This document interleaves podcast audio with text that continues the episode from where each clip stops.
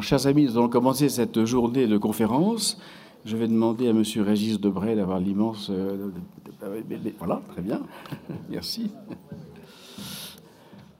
Donc, mesdames, messieurs, euh, chers amis académiciens et conférenciers, chers amis, avant d'accueillir comme il convient notre président d'honneur, M. Laurent Fabius, président du Conseil constitutionnel, je voudrais, avec les membres de l'Académie du vin de Bordeaux, saluer notre auditoire, euh, vous souhaiter la bienvenue et vous remercier pour votre présence en cette journée de célébration du 70e anniversaire de notre Académie. Je remercie en particulier M. Stéphane Delot, maire adjoint, représentant M. Alain Juppé, ancien ministre, euh, maire de Bordeaux, sous le patronage duquel est placé cet anniversaire. Je salue également la présence de M. Euh, Yoshihiro Iguchi, ministre, chef de mission euh, représentant son Excellence euh, Monsieur euh, Masato Kitera, qui est ambassadeur du Japon en France. Enfin, Madame Sylvie Caz, présidente de la Fondation pour la culture et les civilisations du vin, qui, avec Monsieur Philippe Massol, directeur général, ont mis la Cité du vin à la disposition de l'Académie. Monsieur le Président du Conseil constitutionnel, en ayant accepté la, présidence d'honneur de cette journée de, de célébration, vous faites bien de l'honneur à notre Académie et au public qui a répondu à, votre, à notre invitation. Nos remerciements les plus chaleureux euh, et nos sentiments respectueux vous sont acquis. Je crois qu'une partie d'ailleurs de votre cœur va à Bordeaux et à ses vins. En effet, lorsque vous étiez ministre des Affaires étrangères, vous avez ajouté à vos fonctions celles concernant le tourisme. Ainsi, vous avez eu à cœur de développer la promotion de l'eau-tourisme en France, et en Bordelais en particulier, et confié à cette occasion à Mme Florence Catiard, euh, qui devrait être là parmi nous aujourd'hui, euh, membre de notre Académie, une mission euh, à laquelle elle a apporté tout son savoir-faire. Aujourd'hui, grâce à votre action, nous avons Visit French Wine, un portail bilingue qui est un outil majeur d'Atout France. Mais en 2011, vous avez également été lauréat du prix Montaigne, créé et parrainé par notre Académie et la mairie de Bordeaux pour votre ouvrage Le cabinet des douze portant ainsi, après votre initiative de mise en valeur des vins qui font la France, euh, un regard sur la grande peinture et les tableaux les plus emblématiques qui ont fait, euh, qui la France et, contribuent aujourd'hui à sa renommée. Tout cela crée des liens et c'est ce qui nous vaut l'honneur euh, de votre présence, de votre présidence, avec le grand plaisir de vous recevoir à nouveau à Bordeaux. En fait, c'est un peu la France éternelle que vous avez célébrée dans ces deux circonstances. Mais l'éternité, comme chacun sait, c'est long, surtout vers la fin, disait Woody Allen, faisant sien un propos de Franz Kafka. C'est pourquoi à l'Académie, nous avons plutôt choisi d'associer nos vins à immortalité. Concept peut-être plus dynamique, plus glorieux peut-être aussi, qui limite, semble-t-il, le risque d'un possible glissement vers, vers l'ennui. Vin et immortalité, c'est le thème de notre 70e anniversaire le bel âge sans doute. Cette journée sera illustrée par cinq conférences euh, qui vont euh, nous offrir euh, différentes approches d'un thème inépuisable. Nous trouverons pour chacune d'elles une présentation sur cet écran, voilà, au fur et à mesure de leur déroulement. Ainsi, nous entendrons les interventions de M. Michel Vinocq, historien, écrivain, professeur des universités, de Maître Jean-Robert Pitt, secrétaire perpétuel de l'Académie des sciences morales et politiques, du professeur David Kayat cet après-midi, président de l'Institut international de cancérologie de Paris, et de M. Robert Kopp, écrivain et professeur de littérature à l'Université de Bâle, avec le concours de M. Éric Sanson, comédien. Ces conférences seront diffusées en direct, tout du moins pour ceux parmi les intervenants qui en ont accepté le principe, par Mola Vox, auxiliaire de radiodiffusion qui est mis à notre disposition par la librairie Mola. Je remercie d'ailleurs M. Denis Molla, académicien du vin de Bordeaux, pour cette initiative. Ces différentes contributions feront d'ailleurs par ailleurs l'objet publication ultérieure. Monsieur le Président du Conseil constitutionnel, nous allons avoir le plaisir de commencer cette journée par votre intervention, mais je vous demande encore un petit instant, car il nous faut tout d'abord remettre le prix de l'essai, concours qui a été organisé par Mme Aurélie Labruyère, sur le thème Longévité, pérennité, postérité, le vin rend-il immortel? Concours d'écriture proposé aux étudiants en sciences politiques et de l'INSEC Business School de Bordeaux, euh, du DUAD et je crois peut-être d'autres, euh, d'autres, d'autres universités ou écoles de Bordeaux. Donc, en guise d'ouverture, je donne maintenant immédiatement la parole à Madame Labruyère qui a parrainé euh, ce projet. Bonjour à tous. L'Académie a tenu à associer la jeunesse et l'éducation intellectuelle à ce colloque. Et pour cela, on a donné la parole, ou plutôt la plume, à des étudiants de diverses formations qui ont un rapport avec le vin et qui sont tous évidemment des étudiants passionnés. Nous les avons installés dans une salle pour plancher à l'ancienne, c'est-à-dire faire une dissertation avec un vrai stylo et une vraie feuille de papier. Et je leur ai annoncé donc ce thème, longévité, pérennité, postérité, le vin rend-il immortel Ils ont eu deux heures pour plancher, et puis on a récolté les copies, on a choisi deux lauréats que je vais annoncer dans un instant. Je leur ai lancé comme défi, pour plaisanter, si vous voulez le faire en alexandrin, pourquoi pas? Eh bien l'un d'entre eux l'a fait. Alors on va le féliciter et nous allons aussi l'écouter. Mayol, si tu veux bien nous, nous rejoindre.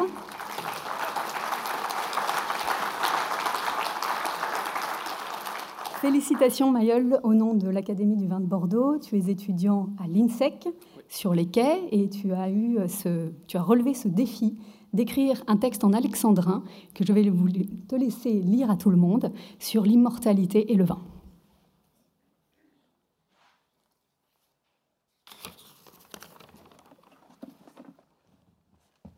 Bonjour, tout d'abord merci à tous d'être là.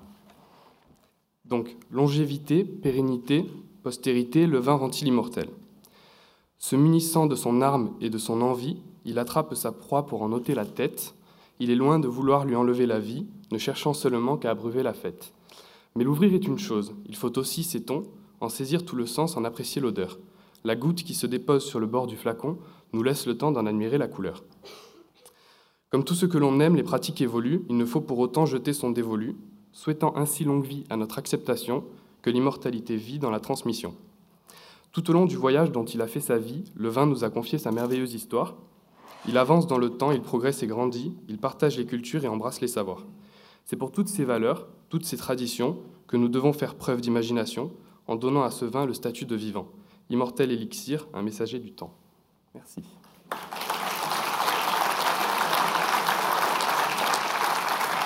Mayel Jumba, tu es donc lauréat du prix de la dissertation 2018 de l'Académie du vin de Bordeaux. Félicitations.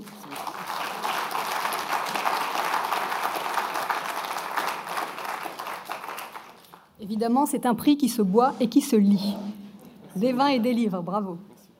Et puis j'appelle à présent Mathias Guibert, étudiant à Sciences Po Bordeaux, qui lui a choisi d'écrire en prose et qui mérite aussi nos applaudissements. Je vais vous lire quelques lignes.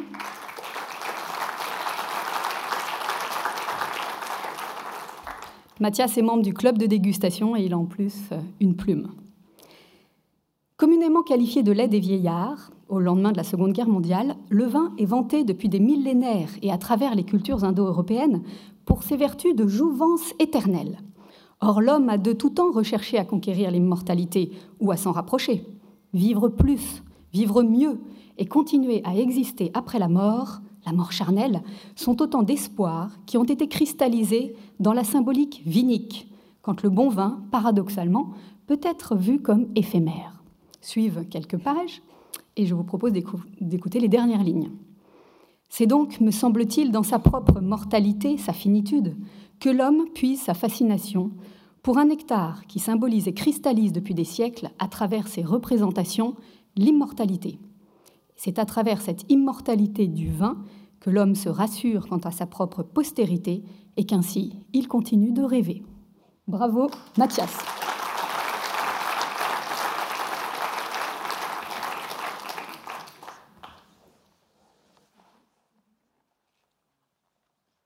Euh, je remercie beaucoup euh, l'Académie du vin euh, de cette initiative et qui nous permet qui nous permet effectivement d'avoir des rapports avec la du Vin. Euh, non, je ne sais pas quoi dire. je suis désolé, mais merci. On va vous prendre en photo tous les deux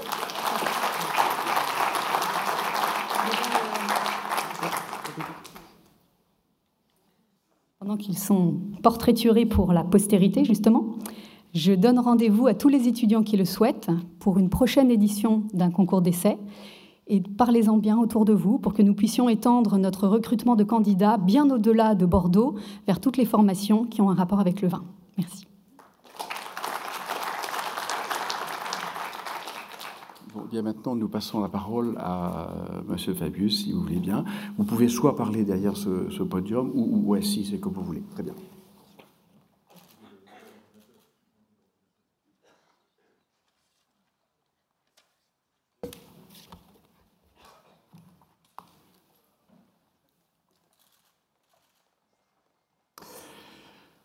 Monsieur le grand chancelier, monsieur le secrétaire perpétuel de l'Académie des sciences morales et politiques, mesdames et messieurs les professeurs, euh, mesdames et messieurs les hautes personnalités, mesdames et messieurs, chers amis, certains vont peut-être s'interroger sur la raison de ma présence ici et de ma présidence d'honneur d'une rencontre consacrée au vin et à l'immortalité l'œnologie ne constituant pas jusqu'ici un champ majeur de l'activité du Conseil constitutionnel. Ce dernier est en effet plus réputé pour cultiver l'abstraction juridique que la vigne. Quant à l'immortalité, le caractère laïque de notre République explique sans doute qu'on trouverait peu de jurisprudence du Conseil, et même à vrai dire aucune, à propos de cette notion d'immortalité, pourtant si présente dans diverses civilisations et dans toute réflexion humaine. Si j'ai le plaisir d'être avec vous aujourd'hui dans cette remarquable cité du vin, je le dois plutôt sans doute, comme cela a été euh, excellemment dit, à mes fonctions passées de ministre des Affaires étrangères. Lorsque je dirigeais notre diplomatie, j'avais en effet souhaité que le Quai d'Orsay fût également chargé de la promotion du tourisme. Je considérais, et je considère toujours, que ce secteur constitue pour notre pays l'un de nos meilleurs ambassadeurs, un véritable trésor jusqu'alors insuffisamment mis en valeur. Je m'y suis donc fortement impliqué, en lien étroit notamment avec les professionnels, dont certains sont présents parmi vous. Et dans ce cadre, parce qu'il s'agit de deux composantes essentielles de notre euh, attractivité touristique, j'ai pendant plusieurs années soutenu activement la promotion de notre gastronomie et de nos vins, ce qui m'a conduit à d'assez nombreuses dégustations, lesquelles euh, n'ont pas demandé de ma part un sens aigu de l'abnégation.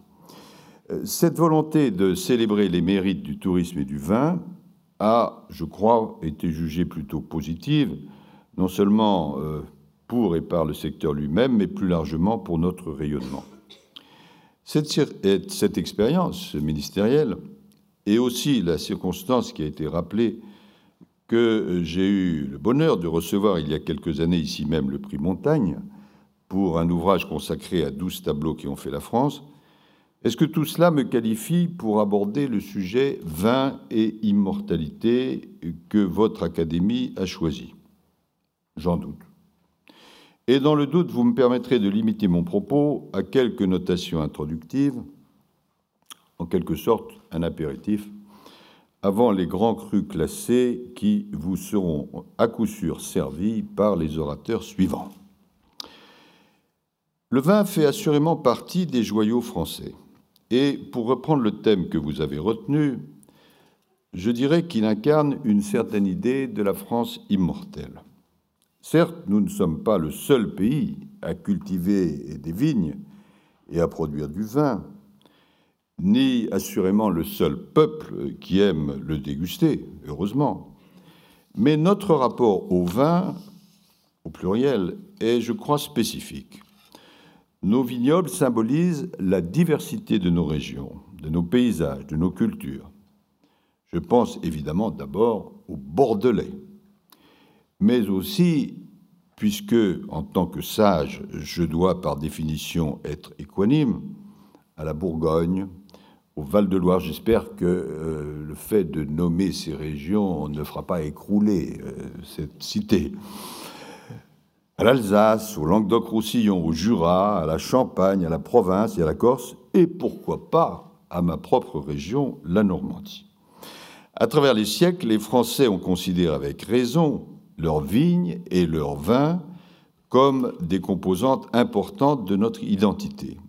Les noms des cépages, des appellations, des domaines font partie du patrimoine de notre pays.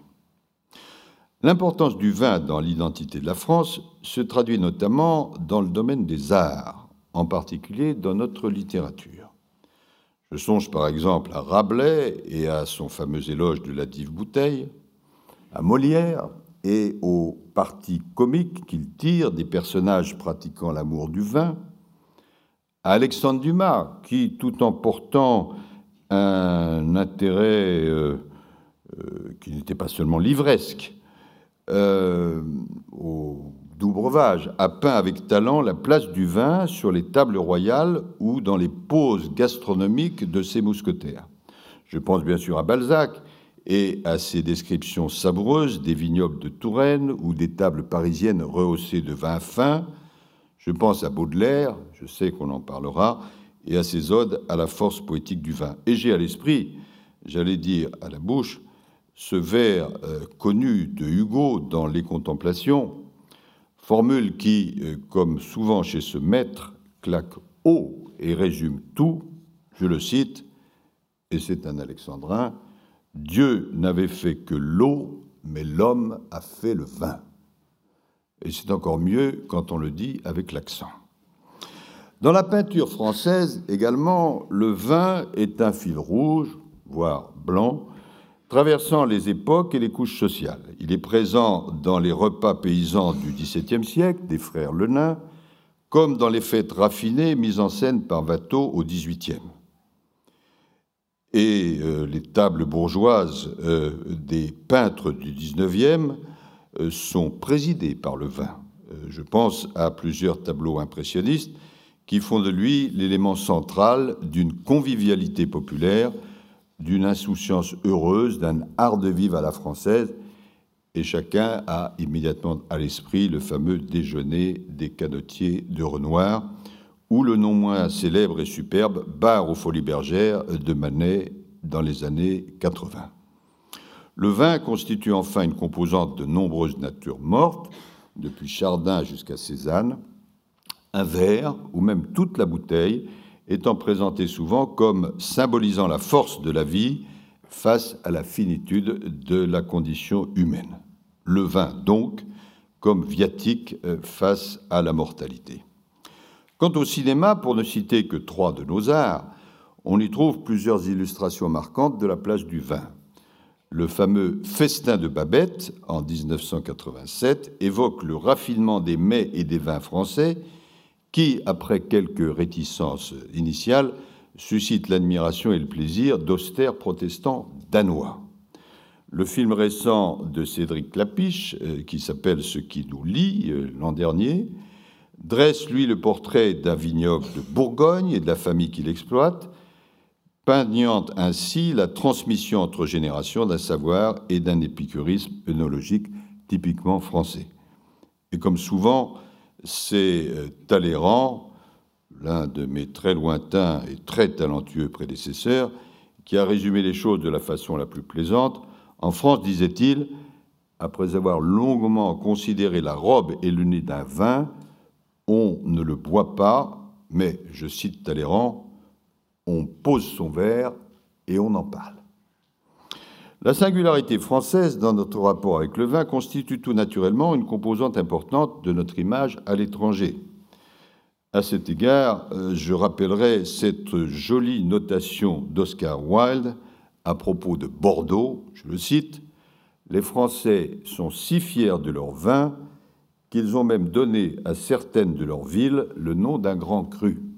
Fin de citation.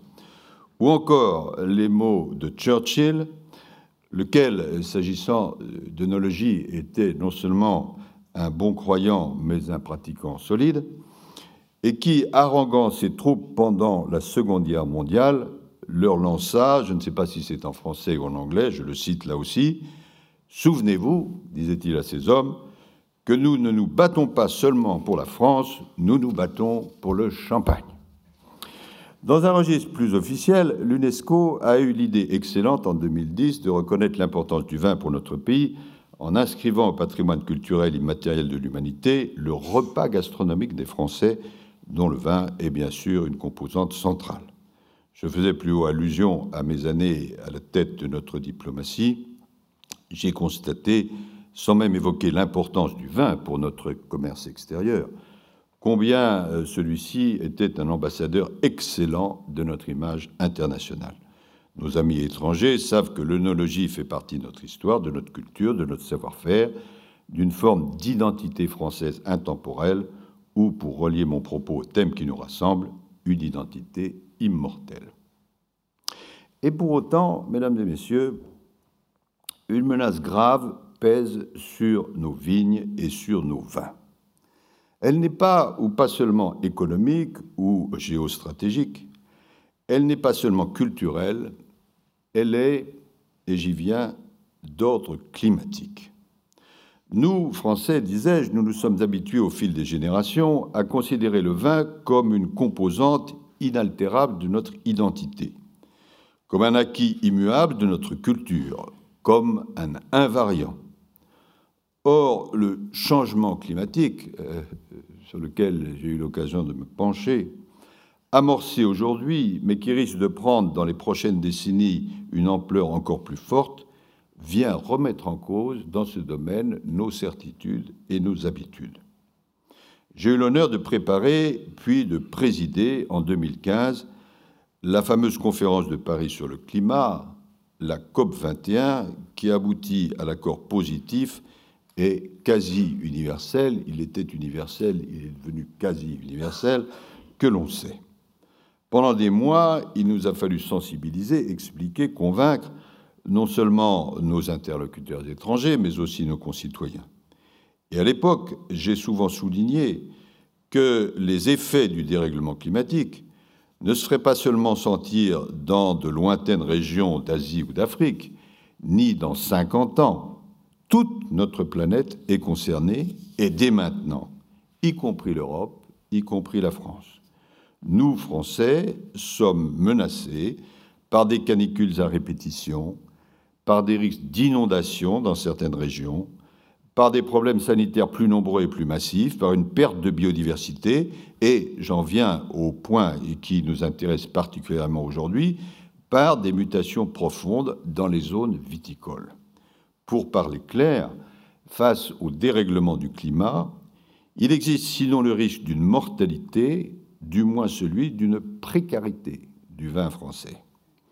Les raisons sont connues la multiplication d'épisodes de grande chaleur et de sécheresse, des hivers plus doux, des périodes au contraire d'intempéries massives et intenses, des phénomènes climatiques extrêmes plus fréquents tels que la grêle ou le gel, des atteintes graves aussi à la biodiversité, les effets sur nos vignobles de ce qu'il est préférable d'appeler dérèglement climatique plutôt que réchauffement climatique, car il ne s'agit pas toujours d'une chaleur supplémentaire, sont de nature diverse. La grande sécheresse peut nuire aux récoltes et même finir par tuer un certain nombre de pieds de vigne. La recrudescence des intempéries expose au développement des maladies parasitaires ou à l'inondation des ceps. De manière générale, le réchauffement conduit à une maturation plus rapide des raisins et donc à une altération de la saveur des vins, lesquels deviennent plus sucrés et plus alcoolisés. Les premiers effets sont visibles, le rendement des vignes a tendance à baisser et le début des vendanges a avancé de près d'un mois au cours des 30 dernières années. Face à ces constats et à ces risques, il faut évidemment agir, notamment euh, dans les deux directions de la lutte contre le dérèglement climatique qu'on appelle l'atténuation et l'adaptation. L'atténuation des émissions des fameux gaz à effet de serre au premier rang desquels le CO2 lié aux énergies fossiles, conditionne tout espoir d'évolution positive. L'accord de Paris de décembre 2015, précisément, vise cela en comportant l'engagement d'une limitation de la hausse des températures à 2 degrés, voire 1,5 degré d'ici la fin du siècle. Il est clair que si les émissions de gaz à effet de serre demeurent sur leur trajectoire actuelle, ces seuils ne pourront pas être respectés. L'effort doit donc être global, toutes les régions du monde, urgent, plutôt que renvoyé à demain, et transversal, tous les secteurs de l'activité humaine, depuis l'agriculture jusqu'au transport, depuis les modes de consommation jusqu'au traitement des déchets, depuis la finance jusqu'à l'énergie. Car sans une atténuation massive des émissions, la température du globe continuera à augmenter à 3 degrés, voire 4 degrés, avec des conséquences dramatiques pour les générations futures et bien sûr pour nos vignobles. L'autre levier principal de l'action climatique, c'est non pas l'atténuation, mais ce qu'on appelle l'adaptation. S'adapter aux conséquences du dérèglement climatique est un enjeu particulièrement important dans les pays et les zones déjà touchées. Cela vaut aussi pour nous en France, et c'est précisément ce qui illustre la question des zones viticoles. Afin de permettre à nos vins de surmonter les effets du changement climatique, pour préserver la qualité, la quantité, des adaptations sont nécessaires. Certaines ont commencé. Dans certains territoires, elles sont déjà engagées, avec notamment une modification des conditions d'irrigation, un effeuillage plus limité des cèpes pour limiter l'exposition à la chaleur, un choix de cépages plus résistants et même parfois une évolution de la localisation des vignobles. Ces adaptations constituent des défis majeurs que devront à coup sûr relever nos viticulteurs dans les années à venir. Mesdames et Messieurs, concluant ce propos d'ouverture, je ne souhaiterais évidemment pas vous donner le sentiment de projeter un voile sombre sur l'avenir du vin français en décrétant la mortalité du vin. Au contraire, je crois dans la pérennité, dans l'immortalité du vin français mais j'ajoute aussitôt, et ce sera ma contribution au débat, ma dissertation en quelque sorte, une immortalité fragile. Car l'immortalité n'exclut pas la fragilité. J'y crois parce que, n'en déplaise à tel président étranger, plus féru de mauvais tweets que de bons vins, je crois aussi à la possibilité et à la nécessité d'une action générale et urgente de lutte contre le changement climatique. Tel est le modeste message de vrai espoir, mais aussi de mobilisation que je souhaitais, puisque vous m'avez gentiment invité, exprimer aujourd'hui. Un dernier mot. Le plus souvent, on traite du thème vin et mortalité. Vous avez, vous, su innover en, paradoxalement, choisissant le thème vin et immortalité. Vous montrez ainsi que les paradoxes font aussi partie du génie français et qu'ils peuvent, comme c'est le cas aujourd'hui, enrichir à la fois la réflexion, l'action et le plaisir. Merci.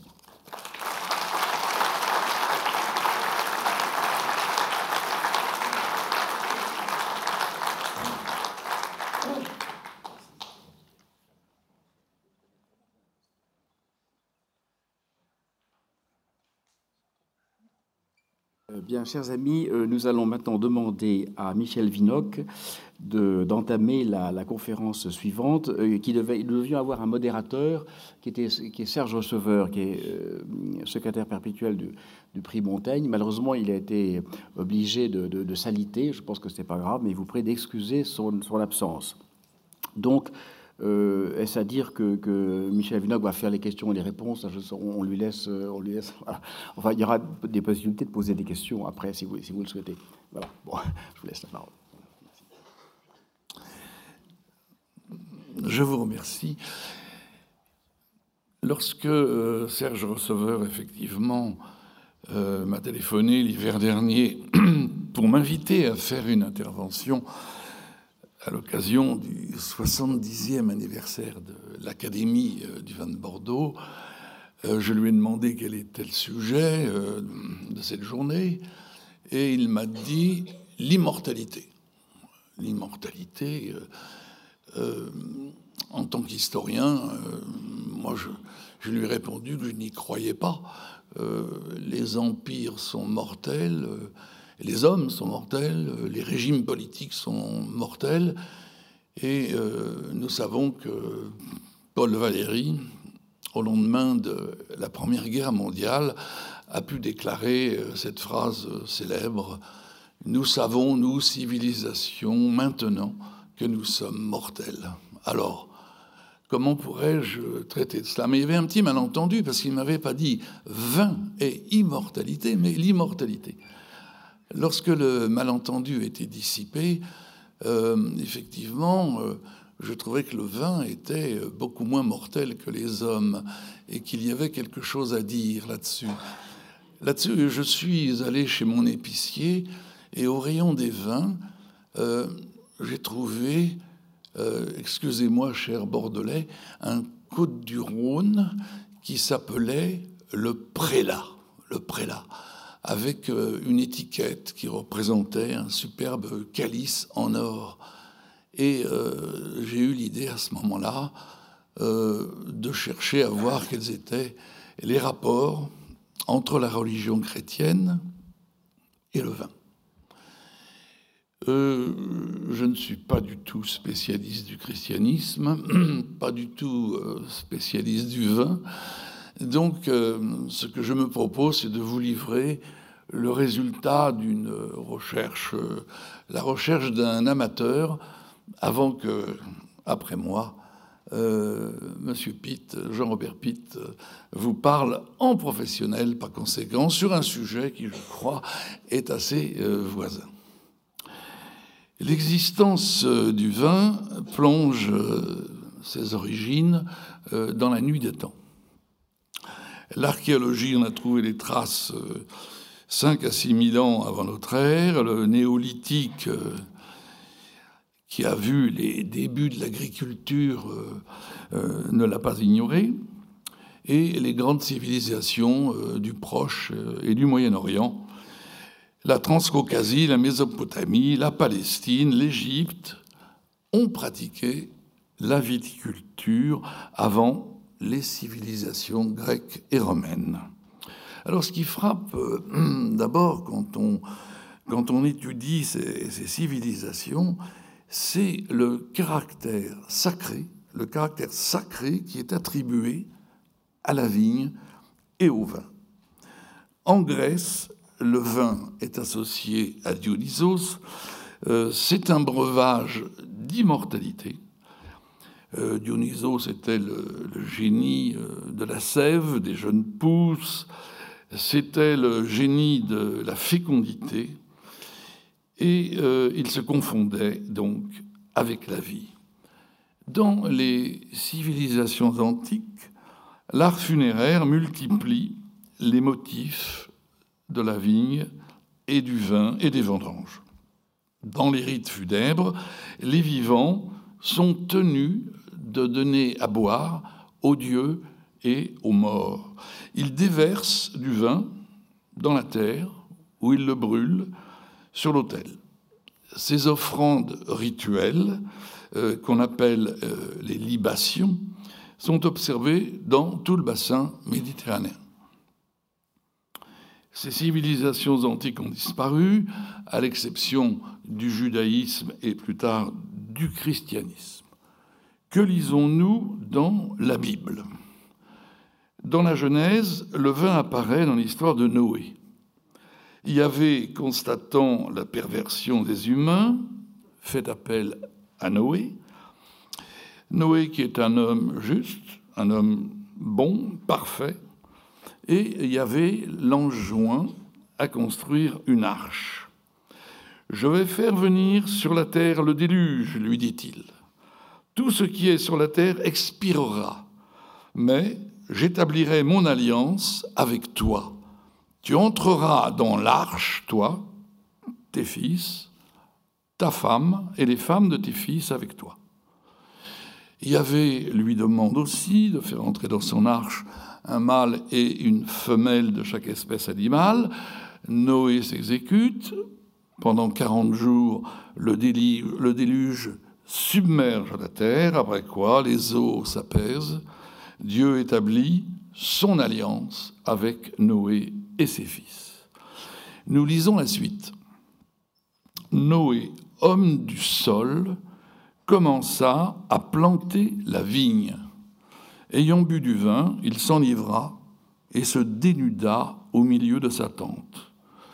Car le vin, c'est aussi l'ivresse c'est aussi la source de l'impudeur, de l'indécence. Et la Bible, quand euh, on lit les passages qui concernent le vin, présente régulièrement cette ambivalence, son caractère sacré, sacré d'alliance avec Dieu, et le pouvoir néfaste d'enténébrer l'esprit des hommes. Alors, euh, cette histoire de Noé que tout le monde connaît, euh, ce n'est pas de loin la seule référence à la vigne et au vin que l'on trouve dans la Bible. Je vous en donnerai quelques exemples. Quand Moïse entraîne sa communauté vers la terre promise, à un moment donné, il envoie des éclaireurs explorer le pays de Canaan. Et ceux-ci atteignent la vallée d'Eshcol. Là, ils coupent un sarment et une énorme grappe de raisin qu'ils rapportent à Moïse à l'aide d'une perche. Le raisin est le symbole d'une terre bénie. On appela ce lieu vallée d'Eshcol, Eshcol c'est-à-dire la grappe, euh, à cause de la grappe qui coupèrent les fils d'Israël. Cette grappe confirme la promesse divine, la terre de promission s'ouvre au peuple juif. Citons maintenant le prophète Isaïe. Euh, Isaïe, c'est sans doute de tous les prophètes celui qui a fait le plus d'allusions au vin et à la vigne, qui a utilisé le plus fréquemment la métaphore euh, de la vigne. Dans ses imprécations contre son peuple qui ne respecte pas la loi de Dieu, il fait de la vigne un signe de bénédiction dont Israël est dépositaire, mais l'abandon de Dieu, la trahison spirituelle du peuple élu, Isaïe la flétrit dans son poème intitulé Le chant de la vigne. Mon bien-aimé avait une vigne sur un coteau fertile. Il la bêcha, les pierra, il y planta des cèpes de choix. Au milieu d'elle, il bâtit une tour, il y creusa aussi une cuve, il en attendait des raisins, et elle donna des grappes sauvages. Yahvé prend alors la parole, et maintenant, habitants de Jérusalem, et vous, gens de Juda, jugez, je vous prie, entre moi et ma vigne. Que pourrait-on faire encore à ma vigne que je n'ai fait pour elle? Pourquoi, quand j'attendais des raisins, a-t-elle donné des grappes sauvages? Eh bien, je vais vous l'apprendre. Ce que je ferai à ma vigne, j'enlèverai sa haie et elle sera broutée. J'abattrai sa clôture et elle sera piétinée. J'en ferai une ruine. Elle ne sera ni taillée ni sarclée. Elle montera en ronces et en broussailles. Et au, au nuage, j'ordonnerai de ne pas faire pleuvoir de pluie sur elle. Car la vigne de Yahvé des armées, c'est la maison d'Israël, et les gens de Juda en sont le plan chéri. Il en attendait l'équité, et c'est le sang versé. Le droit, et c'est le cri d'effroi. Dans les malédictions qui suivent, Isaïe écrit encore Malheur à ceux qui, de grand matin, courent à la boisson forte, qui s'attardent au crépuscule échauffé par le vin. Il stigmatise les beuveries, tandis que pour l'action de Yahvé, ils n'ont pas un regard. Le châtiment est inéluctable, et quand le peuple élu sera purifié et rétabli, c'est encore avec les images de la vigne et du vin qu'Isaïe prophétise. En ce jour-là, la vigne délicieuse chantait là. Moi, Yahvé, j'en suis le gardien, à tout instant je l'arrose, de peur qu'on ne l'abîme, nuit et jour je la garde. Entre Dieu et son peuple, la vigne symbolise tantôt l'alliance et la bénédiction, tantôt par sa dégénérescence, elle devient le symbole du châtiment. On en trouve l'écho encore chez Jérémie. Et moi, je t'avais planté de cèpes de choix, tous de franche origine. Comment donc t'es-tu chargé en plants dégénérés en cépage bâtard. L'allégorie du châtiment, on la trouve encore chez Ézéchiel. Vous voyez, le symbole est donc réversible. L'image de la vigne est utilisée pour décrire le bonheur. Le vin est produit pour réjouir le cœur des humains, en faisant briller les visages, dit un psaume, plus que l'huile. Dieu a fait d'Israël un plan de choix, mais les ingratitudes du peuple élu se trouvent châtiées dans l'allégorie de la vigne devenue stérile. L'Évangile, dans la suite de l'Ancien Testament, a repris et enrichi la symbolique du vin et de la vigne. Saint Jean nous raconte ainsi l'étrange miracle des noces de Cana. À Cana, un petit bourg non loin de Nazareth, Jésus est convié à un mariage en compagnie de sa mère et des disciples qu'il vient de recruter. Les festivités durent longtemps, le vin vient à manquer.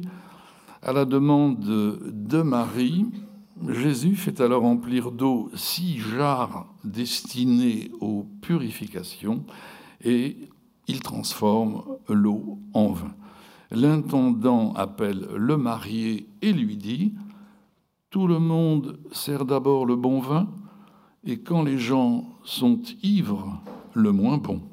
Toi, tu as gardé le bon vin jusqu'à présent.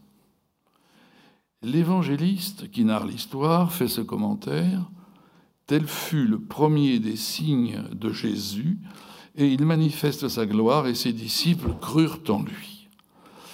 Le prodige, par conséquent, identifie l'essence surnaturelle de Jésus aux yeux de ses disciples, mais c'est aussi un symbole. Les ressources d'Israël sont épuisées, le vin nouveau, le vin meilleur, c'est le symbole de la nouvelle alliance, celui des noces messianiques entre l'humanité et Dieu. Dans les jarres de la purification se trouvait l'eau de la première alliance avec Israël, et euh, de la première alliance, on passe à la nouvelle alliance comme l'eau passe dans le vin. On a pu voir aussi dans Cana l'annonce de l'Eucharistie. Les exégèses ne manquent pas sur cet épisode. Euh, contentons-nous euh, d'observer cette première symbolique euh, du vin que Jésus, avec la symbolique complémentaire de la vigne, va utiliser à plusieurs reprises dans ses entretiens et dans ses paraboles. Saint Jean le fait ainsi parler à la veille de sa mort. Moi, je suis la vigne, la véritable, et mon Père est le vigneron. Tout sarment en moi qui ne porte pas de fruit, il l'enlève. Et tout sarment qui porte du fruit, il le purifie pour qu'il en porte davantage. Moi, je suis la vigne, vous les sarments. Celui qui demeure en moi et moi en lui, celui-là porte beaucoup de fruits, car hors de moi, on le jette dehors comme le sarment, et il sèche. Cependant, le plus important, évidemment, est vécu le jour de la Pâque juive, quand Jésus dîne avec ses disciples et leur dit Prenez ceci et partagez entre vous, euh, car je vous dis que je ne boirai plus désormais du produit de la vigne jusqu'à ce que le royaume de Dieu soit venu.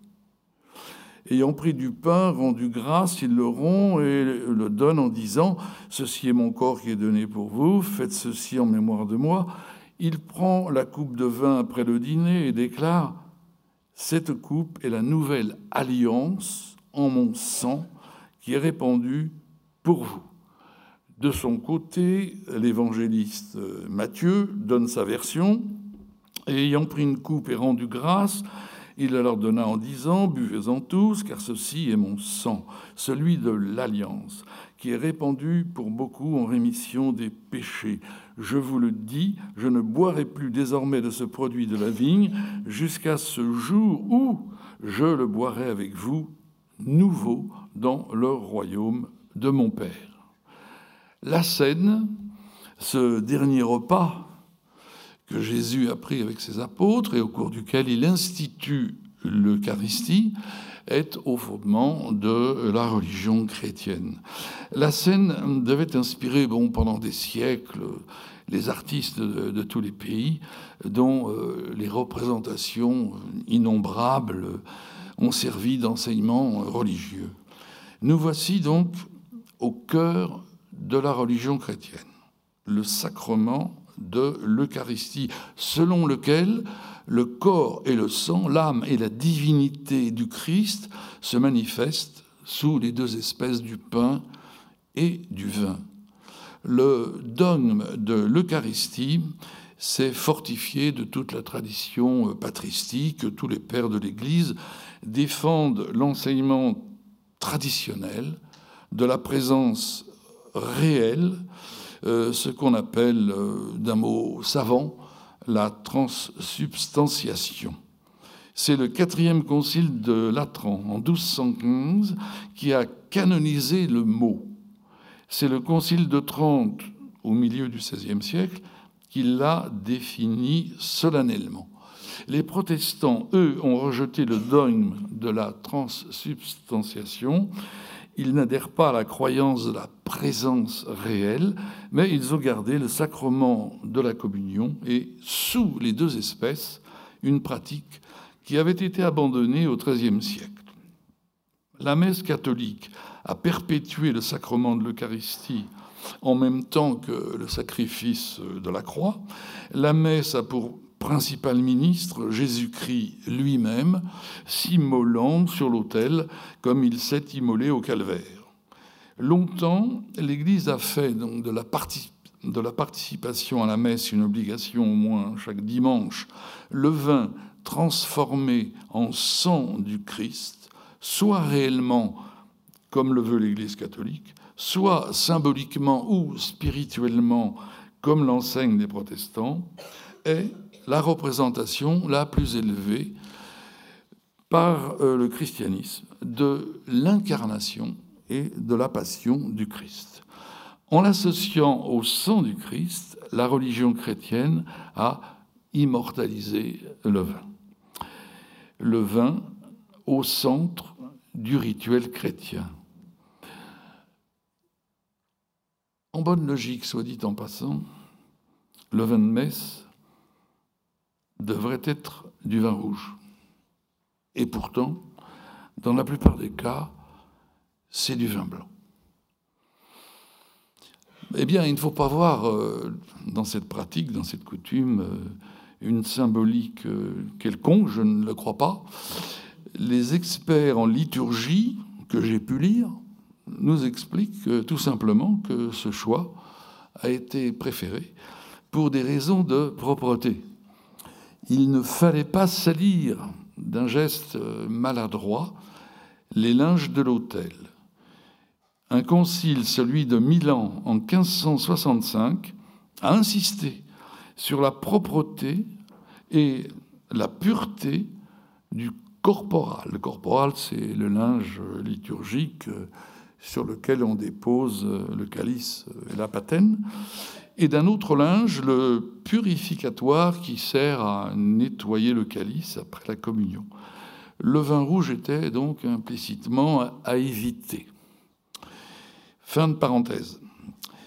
Alors, ces textes euh, rappelés, venons-en à ce que fut l'évolution de la vigne et du vin en Gaule, puis en France, avant et après la christianisation euh, de ses habitants. La vigne a été implanté en Gaule par les Grecs euh, qui avaient fondé Marseille lors du grand mouvement de colonisation entre le 8e et le 6e siècle avant notre ère. Ces phocéens ont commencé par importer du vin en Gaule. La viticulture euh, en Gaule, en effet, se réduisait alors à peu de choses. Et après les Grecs, ce sont surtout les Romains, les colonies romaines, qui, à partir du IIe siècle, avant Jésus-Christ, ont créé et développé un vignoble. D'abord dans la Gaule narbonnaise, mais la production euh, ne suffisait pas à satisfaire la demande de toute la Gaule qui importe alors des vins d'Italie. Au 1er siècle, ce commerce est actif, si l'on en croit l'historien, l'historien grec Diodore de Sicile, qui explique, je le cite, comment le naturel cupide de beaucoup de marchands italiens exploite la passion du vin qu'ont les Gaulois. Sur des bateaux qui suivent les cours d'eau navigables ou sur des chariots qui roulent par les plaines, ils transportent leur vin dont ils tirent des bénéfices incroyables, allant jusqu'à troquer une amphore contre un esclave, en sorte que l'acheteur livre son serviteur pour payer la boisson. Fin de citation. Cependant, la viticulture proprement dite a gagné du terrain, et notamment au long de la vallée du Rhône. Après la conquête de César, l'établissement de la paix romaine a permis l'expansion de la vigne. Les Gaulois, qui buvaient une sorte de bière, deviennent de plus en plus amateurs de vin. Le réseau routier construit par le conquérant permet cette progression d'un vignoble gallo-romain au-delà de la zone méditerranéenne. C'est ainsi que le vignoble de Bordeaux euh, fut implanté sous le règne d'Auguste. De nouveaux plans l'ont permis, euh, comme la vigne Biturica, qui tire son nom des habitants de la région, les Bituriges. Mais euh, Rome s'est inquiété de la concurrence que faisaient euh, les vins des provinces conquises, et notamment euh, de la Gaule aussi, l'empereur Domitien a décrété en 92 l'arrachage de la moitié des pieds de vigne au-delà de l'Italie. En fait, on n'a pas beaucoup respecté cette loi, mais surtout, l'interdiction a été levée dans la seconde partie du IIIe siècle par l'empereur Probus et l'expansion de la vigne, alors repris suivant les grands axes commerciaux. Après la chute de l'Empire romain d'Occident, et avec ce qu'on appelle les invasions barbares, la vigne risquait de dépérir. D'autant que les nouveaux venus germaniques ne connaissaient pas euh, le vin, ils buvaient de la cervoise, un liquide fait avec de l'orge ou du blé, nous dit Tacite. C'est à cette époque du Haut Moyen Âge, quand l'autorité et l'administration centrale s'effondrent, que les évêques jouent alors un rôle majeur dans l'administration des cités. En même temps, l'évangélisation progresse. Les peuples, aussi bien germaniques que gallo-romains, se convertissent. Et cette évangélisation confère au vin, le vrai sang du Christ, un rôle central dans la liturgie chrétienne. En même temps, outre l'action des évêques, il faut euh, considérer le développement du monachisme, selon la règle de Saint Benoît, qui, entre autres prescriptions, autorise une ration quotidienne de vin aux moines. Alors l'évêque, personnage prédominant de la cité, prend à cœur de planter des vignes et comme la récolte dépasse très souvent euh, les besoins de la liturgie, il n'hésite pas à se lancer lui-même dans le commerce de ses surplus. Les églises cathédrales possèdent souvent un riche patrimoine viticole dont les principales vignes se répartissent sur les paroisses environnantes. Ainsi, aux abords euh, de l'église cathédrale d'Autun, les paroisses d'Alox, de Pomard, de Volnay, de Montély, de Meursault, de Chassagne. Quand le roi ou autre grand personnage fait une halte dans une cité, l'évêque lui donne l'hospitalité dans sa demeure épiscopale, et le cellier de l'évêque doit faire honneur aux visiteurs. Ces celliers épiscopaux, bien garnis, servent aussi de réserve quand les monastères des environs sont privés de vin. C'est un secours d'autant plus important dans les régions euh, qui ne sont pas productrices. Ainsi, à l'époque franque, la ville et le vignoble ont été étroitement associés. Au IXe siècle, le concile d'Aix-la-Chapelle ayant prescrit la présence aux côtés de l'évêque d'un collège de chanoines, observant la règle monastique, on voit alors construire partout des cloîtres contigus aux églises cathédrales. Ces chanoines, eux aussi, deviennent des viticulteurs. À Chartres, au Mans, à Tours, à Toul, bref, aux abords des métropoles ecclésiastiques, comme c'est le cas pour Bordeaux, des domaines de Lormont, de Pessac. Cette activité des évêques et des chanoines ont repoussé souvent la viticulture au-delà des limites traditionnelles, euh, jusqu'en Picardie, jusqu'en Normandie. En 843 a été signé le traité de Verdun. Le traité de Verdun qui partageait l'empire de Charlemagne, ou plutôt celui de Louis le Pieux, Louis le Pieux entre ses trois, entre ses trois fils, et le découpage euh, entre les trois parties, la Francia occidentalis, la Francia orientalis, la future Allemagne, et entre les deux, la Lotharingie. Ce découpage est longitudinal, de façon que chacune des trois parties puisse bénéficier des vignobles du Sud qui sont évidemment les plus intéressants.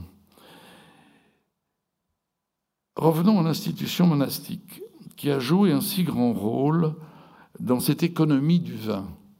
Le monastère, au Moyen Âge, est non seulement un lieu de culte, c'est aussi un hôtel pour les voyageurs.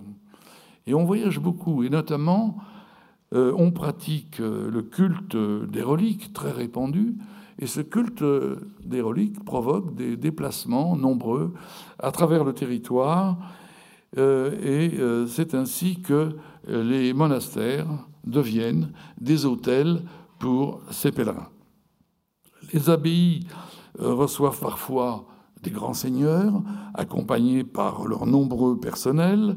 Au XIIIe siècle, l'abbaye de Cluny reçoit ainsi le pape Innocent IV avec ses chapelains, mais aussi le roi de France, le futur Saint-Louis, accompagné de sa mère, de sa famille, d'une nombreuse escorte. Euh, évidemment, pour les monastères, c'était des charges considérables compensé, il est vrai, par euh, le don, les dons des, visiteurs, mais l'hospitalité était une règle, et l'hospitalité des personnes de haut rang, évidemment, nécessitait une fourniture euh, en vin, euh, de vin à la hauteur. certaines abbayes, trop septentrionales, s'assuraient des possessions de vignobles plus au sud pour pouvoir, pour pouvoir à leurs besoins. La vigne avait une telle importance que la fondation des monastères euh, tenait grand compte de leur localisation. Un site favorable, une belle source, un sol fertile. Le vin euh, répondait bien sûr aux exigences euh, du rituel eucharistique, mais il était aussi une monnaie d'échange dans l'économie du couvent. Et si l'abbaye expérience faite n'est pas rentable, les moines s'efforcent euh, de changer de place. Par exemple, au XIIe siècle, les moines de Clairvaux demandent à Saint-Bernard, euh, leur fondateur, de déménager leur monastère afin d'acquérir des terres plus laborables et notamment plus favorables à la vigne. Sur l'importance du vin et sur le désarroi qui s'empare euh, des hôtes euh, soudain dépourvu à l'arrivée inattendue euh, d'un grand euh, du royaume, de voyageurs de marque. Alors il y a toute une série de légendes qui reproduisent l'histoire de Cana. Saint Rémy, par exemple, qui est chez sa cousine Celsa, en manque de vin, fait un signe de croix, une longue prière, à la suite de quoi un tonneau presque vide s'est rempli à rabord de vin. Saint-Héry, évêque de Verdun, qui reçoit le roi d'Austrasie, Childebert II, est pris lui aussi au dépourvu. Qu'à cela ne tienne, il renouvelle à son tour le prodige de Cana. À travers toutes ces légendes, on saisit la place centrale du vin dans les habitudes et les mœurs du Moyen Âge. Et certes, les évêques et les abbés euh, ne sont pas les seuls viticulteurs. Les rois, euh, les seigneurs, les princes portent eux aussi grand soin à leurs vignobles. Euh, la vigne cultivée par les Plantagenets même en Angleterre, les ducs de Normandie autour de Caen, les ducs de Brabant à Louvain. Euh, donc les plus modestes châteaux sont flanqués d'une vigne. Alors il est de soi que à Paris, la capitale, euh, Paris devait avoir ses vignes. Et de fait, les environs proches, la banlieue d'aujourd'hui, Châtillon, Bagneux, Clamart, etc., comptent de nombreuses vignes, mais aussi dans le Paris d'aujourd'hui intramuros, Montmartre, la montagne Sainte-Geneviève, Picpus, Charonne, Chaillot, Auteuil. À la fin du Moyen Âge, la consommation de vin en France est devenue courante dans toutes les couches de la société. Mais le vignoble a évolué après les dévastations démographiques de la peste noire en 1348. Les vignobles les moins rentables ont été sacrifiés, surtout au nord de la Loire, et euh, c'est alors qu'en Normandie et en Bretagne, le raisin a été remplacé par le pommier acide. Il reste que le millénaire médiéval a été décisif pour l'implantation, la commercialisation, la consommation de vin en France.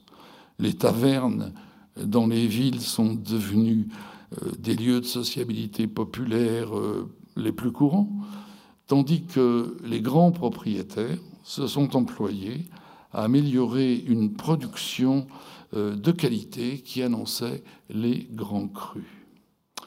Dans cette histoire, on ne peut ignorer donc le rôle que l'Église a joué dans le succès d'une boisson euh, devenue nationale et caractéristique des habitudes culinaires des Français. Les saints catholiques ont été appelés à protéger les vignobles. Je n'en cite que quelques-uns. Saint Paul, 25 janvier, Saint-Blaise, 3 février, Saint-Aubin, 1er mars, Saint-Vernier, 19 avril, Saint-Marc, 26 avril, Saint-Thibault, 16 mai, Saint-Morand, 3 juin, Saint-Jean-Baptiste, 24 juin. Tous ces saints ont concouru à protéger la vigne contre les gelées et autres intempéries, mais d'autres étaient ou sont qualifiés pour faire mûrir le raisin. Saint-Pierre, 1er août. Saint-Laurent, 10 août. Notre-Dame en personne, le 15 août. Saint-Roch, le 16 août. Et pour la bonification du vin, sont invoqués Saint-Rémy, 1er octobre, Saint-Gratte, 16 octobre, Saint-Capret. La liste n'en finit pas. Toutefois, l'un s'en détache. Le plus connu, euh, plus connu surtout en Champagne, c'est Saint Vincent, le grand patron des vignerons. Saint Vincent, c'est un espagnol, espagnol de Saragosse, qui est mort martyr euh, des Romains au début du IVe siècle. Et il a été adopté par les confréries vigneronnes qui se sont créées à partir du XVIe siècle. Euh, pourquoi? Euh, Il est probable que son nom a joué son rôle. parce que son nom, évidemment, conjuguait phonétiquement le vin et le sang, Vincent. Euh, la date cependant de sa naissance y été aussi pour beaucoup 22 janvier 304. Bon, cette date de naissance, c'est le moment de transition entre l'hibernation et le retour à la végétation. Euh, donc euh, c'est par excellence le, protecteur des ceps toujours menacés par les grands froids de l'hiver. Comme dit le dicton, si le soleil brille à la Saint-Vincent, prépare tes tonneaux. De nombreuses reliques de Saint-Vincent sont conservées dans les paroisses en Champagne, en Bourgogne, et la fête de Saint-Vincent donne lieu, encore aujourd'hui, à des réjouissances. Voilà. Et puisque euh, nous parlons des saints, tous ces saints, n'est-ce pas Que dire de, la nomenclature euh, toute euh, catholique des grands crus Saint Joseph, Saint Véran, Saint Estèphe, Saint Émilion, Saint Julien, Saint Péret. Bon, pour m'en tenir là, et sans parler d'un autre saint que vous connaissez tous, qui s'appelle Saint Vinoc. Saint Vinoc. Oui, Saint Vinoc, c'est ce moine breton qui, euh, c'est Ernest Ronan hein, qui nous raconte son histoire dans ses souvenirs d'enfance et de jeunesse. Ce moine breton qui est devenu euh, réputé, célèbre euh, pour son ivrognerie, ce qui ne l'a pas empêché, du reste, d'être canonisé et de fonder d'ailleurs une, abbaye dans le nord de la France. Alors bien sûr, toutes ces histoires, a fait l'objet de la part des anticléricaux d'une littérature et euh, d'une peinture euh, nombreuse. Euh, il fallait bien sûr ridiculiser les prêtres ivrognes, les moines en état d'ébriété. par exemple, il y a une toile de Courbet qui a disparu du reste aujourd'hui, mais dont on connaît les reproductions, qui s'appelle Retour de conférence et qui représente euh, euh, des ecclésiastiques euh, complètement éméchés. Je conclurai par une observation géographique. Si l'on regarde la carte des pays grands producteurs de vin, cette carte est largement superposable à la carte religieuse, c'est-à-dire à la carte des religions chrétiennes, catholiques, protestantes, orthodoxes. Israël mis à part, le Proche et le Moyen-Orient, lieu de naissance de la vigne et du vin, ne s'y trouvent pas. L'islam, proscrivant l'alcool, a créé cette euh, différenciation. La religion n'explique pas tout, euh, il est vrai, puisqu'il n'y a pas de vin pratiquement euh, en Inde, et l'hindouisme ne condamne pas, ne proscrit pas l'alcool. en Chine, jusqu'à un temps récent, euh, on ne proscrit pas le vin, il n'y en avait pas, quoique depuis un certain nombre d'années, la Chine devient un pays euh, de grande production, mais c'est donc récent. Alors il y a aussi évidemment les pays musulmans, producteurs de vin, comme les États du Maghreb, mais en général ce sont d'anciennes colonies chrétiennes. Du reste, leur production a sensiblement diminué euh, depuis leur indépendance le Maroc, qui produisait environ 5 millions d'hectolitres de vin en 1955, n'en produit plus que 400 000. Quant à l'Algérie, qui était vraiment très forte productrice jusqu'en 1962, avec 14 à 15 millions d'hectolitres, n'en produit plus que 630 000. La géographie de la production et de la consommation euh, du vin aujourd'hui est donc euh, largement déterminée par une histoire et non seulement par des conditions écologiques, climatiques, euh, géographiques. Dans cette histoire, je pense l'avoir dit, répété, le christianisme a joué un rôle majeur en conférant au vin un caractère sacré. La vigne est née et a été cultivée avant le christianisme, mais c'est le christianisme qui l'a étendue euh, jusqu'à ses limites euh, possibles et parfois euh, au-delà.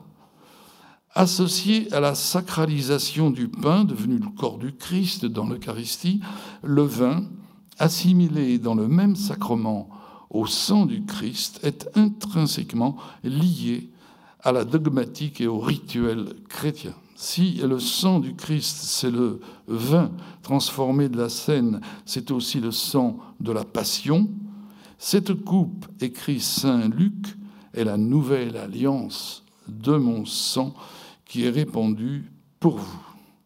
À la fin du monde, à la résurrection des morts, Jésus, dans le royaume de Dieu, nous dit l'Évangile que j'ai lu tout à l'heure, reboira avec tous les élus le vin nouveau. Ainsi, de Noé, le planteur de cèpes, jusqu'à la parousie, le second avènement du Christ, le vin est inséparable de la religion chrétienne qui l'a, on peut le dire, immortalisé. Merci de votre attention.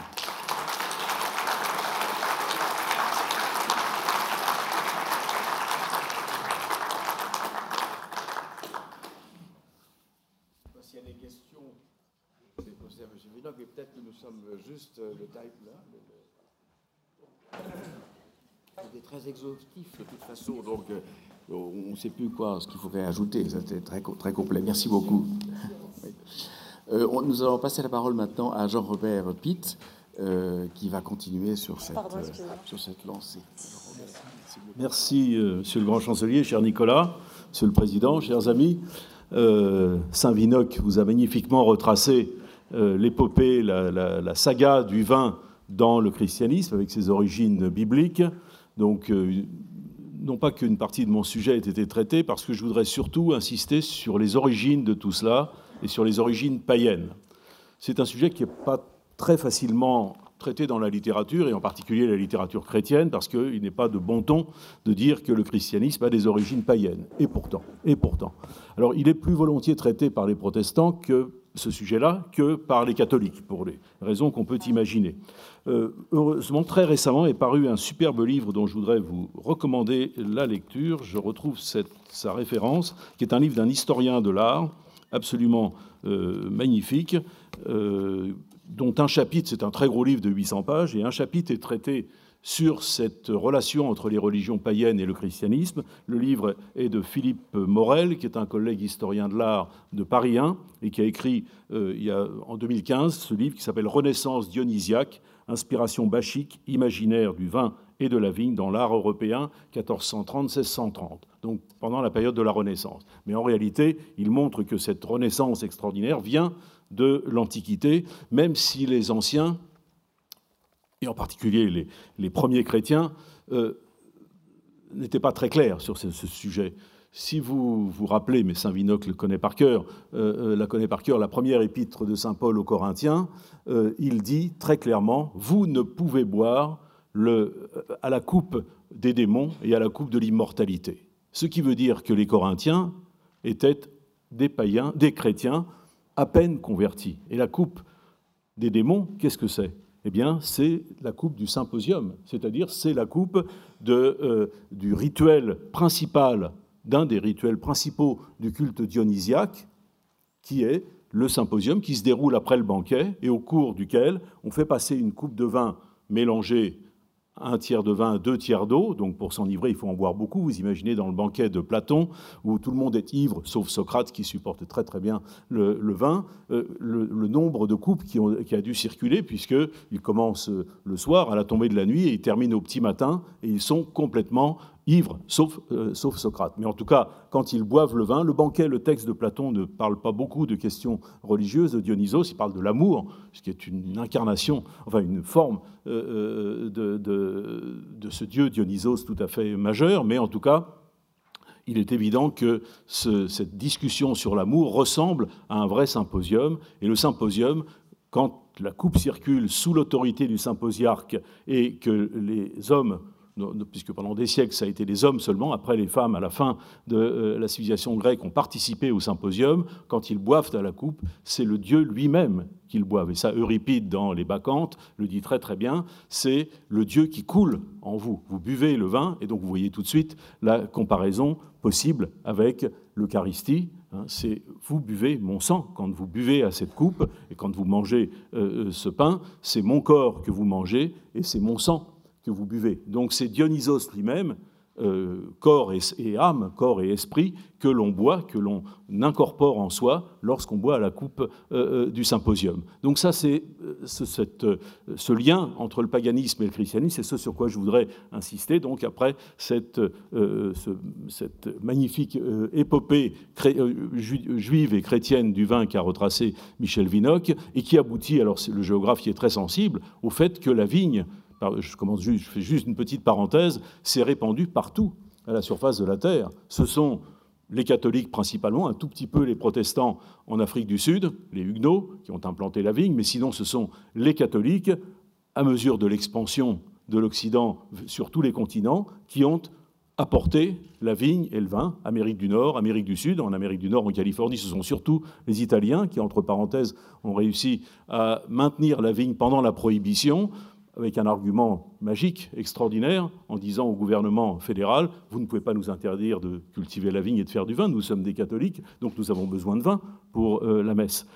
En Afrique du Sud, donc, je disais, cher Robert, ce sont les euh, Huguenots, pauvres Huguenots chassés du royaume de France, mais qui ont apporté à l'Afrique du Sud un magnifique vignoble. Mais partout ailleurs, ce sont les chrétiens, sauf alors au XXe siècle, où on voit le vin n'est plus seulement une boisson religieuse, c'est plus seulement la boisson euh, du Dieu unique ou des dieux dans l'Antiquité, c'est la boisson de la civilisation. Pourquoi la Chine est devenue aujourd'hui le premier consommateur de vin rouge au monde et pourquoi dans quelques années la Chine sera probablement le premier, aujourd'hui c'est le cinquième, mais sera probablement le premier producteur de vin, toutes couleurs confondues, au monde. Pourquoi? Parce que pour la Chine, c'est la boisson de l'ouverture sur le monde, c'est la boisson de la convivialité, c'est la boisson de la, de la mondialisation heureuse, en quelque sorte. Et ça, on l'a vu au Japon à partir des années 50 euh, ou 60, on le, même à l'époque Meiji, un tout petit peu, on le voit en Corée, on le voit dans tous les pays du monde, même en Inde. L'Inde n'a pas de tradition viticole, sauf un tout petit peu dans le Punjab, mais minuscule vignoble ancien. Euh, aujourd'hui, l'Inde plante des vignes malgré le climat et la bonne société indienne se plaît à boire du vin. Les Russes boivent du vin, c'est une vieille tradition liée à l'orthodoxie, mais aujourd'hui commencent à devenir de grands connaisseurs. Les Brésiliens boivent du vin en grands connaisseurs partout dans le monde, sauf dans les pays musulmans, comme ça vient d'être dit. Mais on en boira au paradis quand on est musulman. Quand je rencontre des amis musulmans et que je bois du vin devant eux, je dis Tu n'as pas le droit de le boire, toi, je comprends très bien. Enfin, encore que quelques-uns ont des arrangements avec le ciel, euh, puisque le vin se transforme, l'eau euh, se transforme, le vin plutôt se transforme en eau ou en miel quand ils le boivent, c'est ce qu'ils disent en tout cas. Mais surtout, j'ai dit Tu peux le humer puisque ça, c'est pas interdit. Et tu seras encore meilleur croyant, puisque en humant le vin, en particulier les grands vins qui ont des parfums, il y a des vins moins parfumés que d'autres, on a évoqué ça hier, mais je ne veux surtout pas entamer une guerre dans cette région bordelaise euh, où les vins d'abord euh, emplissent la bouche. Mais euh, quand les vins ont beaucoup de nez, eh bien, même si on n'en boit pas, on imagine ce que ça peut être si on en buvait, et donc on est meilleur croyant, puisque au paradis d'Allah couleront des fleuves de vin, et de vin qui ne se transforment jamais en vinaigre, comme tu l'as rappelé, comme euh, euh, au paradis des chrétiens aussi, ce, qui est un texte qui n'est pas souvent cité, le, texte qui c'est dans Marc et dans Matthieu, quand Jésus, après l'Eucharistie, dit « Je ne boirai plus du tout de vin avec vous, du fruit de la vigne, etc., avec vous, mais j'en boirai de nouveau dans le royaume des cieux avec vous. Et donc ça veut dire que les chrétiens, s'ils sont vraiment croyants, doivent être persuadés qu'il y aura des fleuves de vin au paradis ou des bouteilles de Médoc ou des bouteilles de Bourgogne ou des bouteilles de Côte-du-Rhône, etc. Et que le vin coulera à flot et qu'il ne nous enivrera pas. Là, le Coran est formidable parce qu'il dit très bien, vous pourrez en boire tant que vous voudrez, jamais vous ne serez ivre. Alors, revenons, si vous voulez bien, sur les origines de cette euh, histoire religieuse du vin, et bien entendu, au départ, dans les religions païennes. Il y a eu dans cette maison, il y a quelques mois, une belle exposition organisée par la Géorgie euh, et qui montrait un certain nombre d'objets archéologiques extraordinaires. Il y en a beaucoup plus au musée de Tbilissi, mais ils avaient fait, les Géorgiens avaient fait un choix de quelques objets, de quelques coupes très anciennes, remontant à 5000 ans avant Jésus-Christ, et dont on sait pertinemment, par l'analyse des pigments, etc., qu'elles avaient contenu du vin ou de jarres très anciennes, mais il y avait, pour ceux qui l'ont vu, dans cette exposition, quelques objets absolument extraordinaires, pas, très spectaculaires, mais extraordinaires, qui sont des petits bouts de sarment de vigne, conservés jusqu'à maintenant, avec leurs bourgeons, mes petits morceaux, correspondant à des morceaux taillés au printemps, entourés d'argent, hein, comme des bijoux, mais à la fois très rustiques et, très beaux à regarder. Eh bien, ces petits objets étaient dans les tombes et accompagnaient les morts géorgiens d'il y, a 7000 ans, 8000 ans, puisque la vigne, la Géorgie est une des, un des berceaux de la vigne, ce n'est pas le seul, mais un des berceaux de la vigne, plusieurs millénaires avant notre ère. On en est actuellement à environ 5000, peut-être même 6000 avant Jésus-Christ, c'est donc très très très lointain. Et ces petits sarments accompagnaient les morts dans leur voyage. Et ils étaient le symbole de la Renaissance. Parce que pourquoi la vigne a été associée à l'explosion de la vie? Parce que c'est une des plantes, par rapport aux arbres et à toutes les, plantes qui existent à la surface de la Terre, qui est les plus spectaculairement morte en hiver. C'est noir, c'est pas beau une vigne en hiver, c'est vraiment c'est sinistre, c'est, ça donne pas envie. Euh, et puis d'un seul coup au printemps, il y a cette explosion Hein, de, tous les vignerons savent ça, le, débourrage, c'est quelque chose d'extrêmement spectaculaire. Et cette année où il y a eu un printemps assez chaud, j'ai vu dans une petite région viticole euh, dans, le nord-est de la France qui commence par un B aussi, comme, comme ici, euh, en, deux jours, on a vu des, feuilles grandir comme ça. C'était extraordinairement spectaculaire. Et ça, ça a frappé tous les anciens. Depuis l'Antiquité, ça frappe tout le monde. La vigne, c'est de la mort à la vie, l'explosion de la vie. Et en plus, alors après, quelques mois, il y a ces fruits sont euh, très beaux à regarder, très brillants, euh, euh, et qui, dont le jus fermente et donne une boisson qui a des effets extraordinaires. Et c'est ces effets qui expliquent que la vigne soit si liée à la vie et à la religion et à la croyance en l'immortalité de l'âme et en la résurrection des corps. Parce que ce jus fermenté, donc on appelle vin, d'un mot indo-européen très très ancien, euh, qui a donné en grec oinos, etc. Et ce, euh, ce, vin, il provoque dans un premier temps de l'euphorie, et dans un deuxième temps, il permet de s'oublier soi-même complètement, de voir Dieu directement, d'être en symbiose avec ses voisins, même si on est fâché avec eux. Le vin permet les réconciliations. J'espère qu'à Singapour, il y a trois jours, on a bu beaucoup de vin, parce que, comme vous le savez, le président Kim est un grand amateur, comme son père et son grand-père, de euh, grand vin et ça, crée un lien extrêmement fort entre les hommes. Et surtout, comme vous oubliez toutes les contingences matérielles, quand vous avez bu assez de vin, mais pas trop, ça a été dit tout à l'heure, parce que sinon on tombe dans l'ivresse qui est grave, et tous les textes de l'Antiquité jusqu'à nos jours, non, aujourd'hui on n'insiste plus sur le fait qu'il vaut mieux ne pas en boire du tout pour être en bonne santé. On a même un ministre de la, ministre de la Santé qui a dit quelques horreurs il y a quelques mois, et notre président de la République lui a répondu, moi je bois du vin midi et soir, ce qui est très bien. Fermez la parenthèse. Mais en tout cas, euh, évidemment, si on va trop loin, on tombe dans l'ivresse totale, c'est-à-dire l'abrutissement, la méchanceté, euh, la violence, euh, l'oubli de l'autre, donc la catastrophe, et à, terme, la mort. Donc c'est le vin, il est extraordinaire de ce point de vue-là, et tous les textes de l'Antiquité à nos jours le disent, parce qu'il est au cœur de ce qui est la, ce qu'il y a de plus beau dans la condition humaine, c'est-à-dire le sens de la responsabilité. Vous buvez un peu suffisamment selon votre capacité. Pour certains, c'est un verre, trois verres, une bouteille, deux bouteilles, et, euh, euh, ou moins, mais vous devez savoir où vous arrêter. Ça, c'est connais-toi toi-même. Et au-delà, eh bien, vous tombez dans les horreurs. Il y, a, plein de textes bibliques qui racontent ça, mais il y a aussi des textes de la sagesse des philosophes grecs, des philosophes romains, même des philosophes euh, arabes du Moyen Âge, qui en buvaient suffisamment pour leur santé, et même un peu pour voir Dieu. et ou même qui disait, je fais une autre parenthèse, euh, c'est dans Abou Nouas, euh, grand poète du vin, et Abou Nouas dit, euh, je, résume, je n'ai pas le, texte du poème sous la main, mais il dit Ah mon Dieu, je suis un grand pécheur. Tu sais bien, entre autres, il, fait, commet beaucoup, beaucoup de péchés à Nouas, mais entre autres, tu sais que je bois et que je ne devrais pas boire, puisque je crois en toi et tu nous as interdit par le Coran de boire. Mais si je ne buvais pas, comment tu pourrais me montrer ta miséricorde? Comment tu pourrais me prouver que tu m'aimes et que je suis une pauvre créature que tu vas sauver? Donc ça, voilà, on trouve toujours des, arrangements, c'est magnifique, cette casuistique musulmane qui, n'existe plus beaucoup aujourd'hui, mais on le regrette parce qu'il euh, y avait en même temps de sa part une forme d'humour qui manque un tout petit peu parfois dans la littérature qu'on peut euh, trouver euh, quand on va dans certaines librairies du 5e arrondissement de, de Paris. Alors, donc il y a euh, ces, petits sarments de vignes entourés d'argent dans les tombes géorgiennes et qui montrent la croyance en l'immortalité.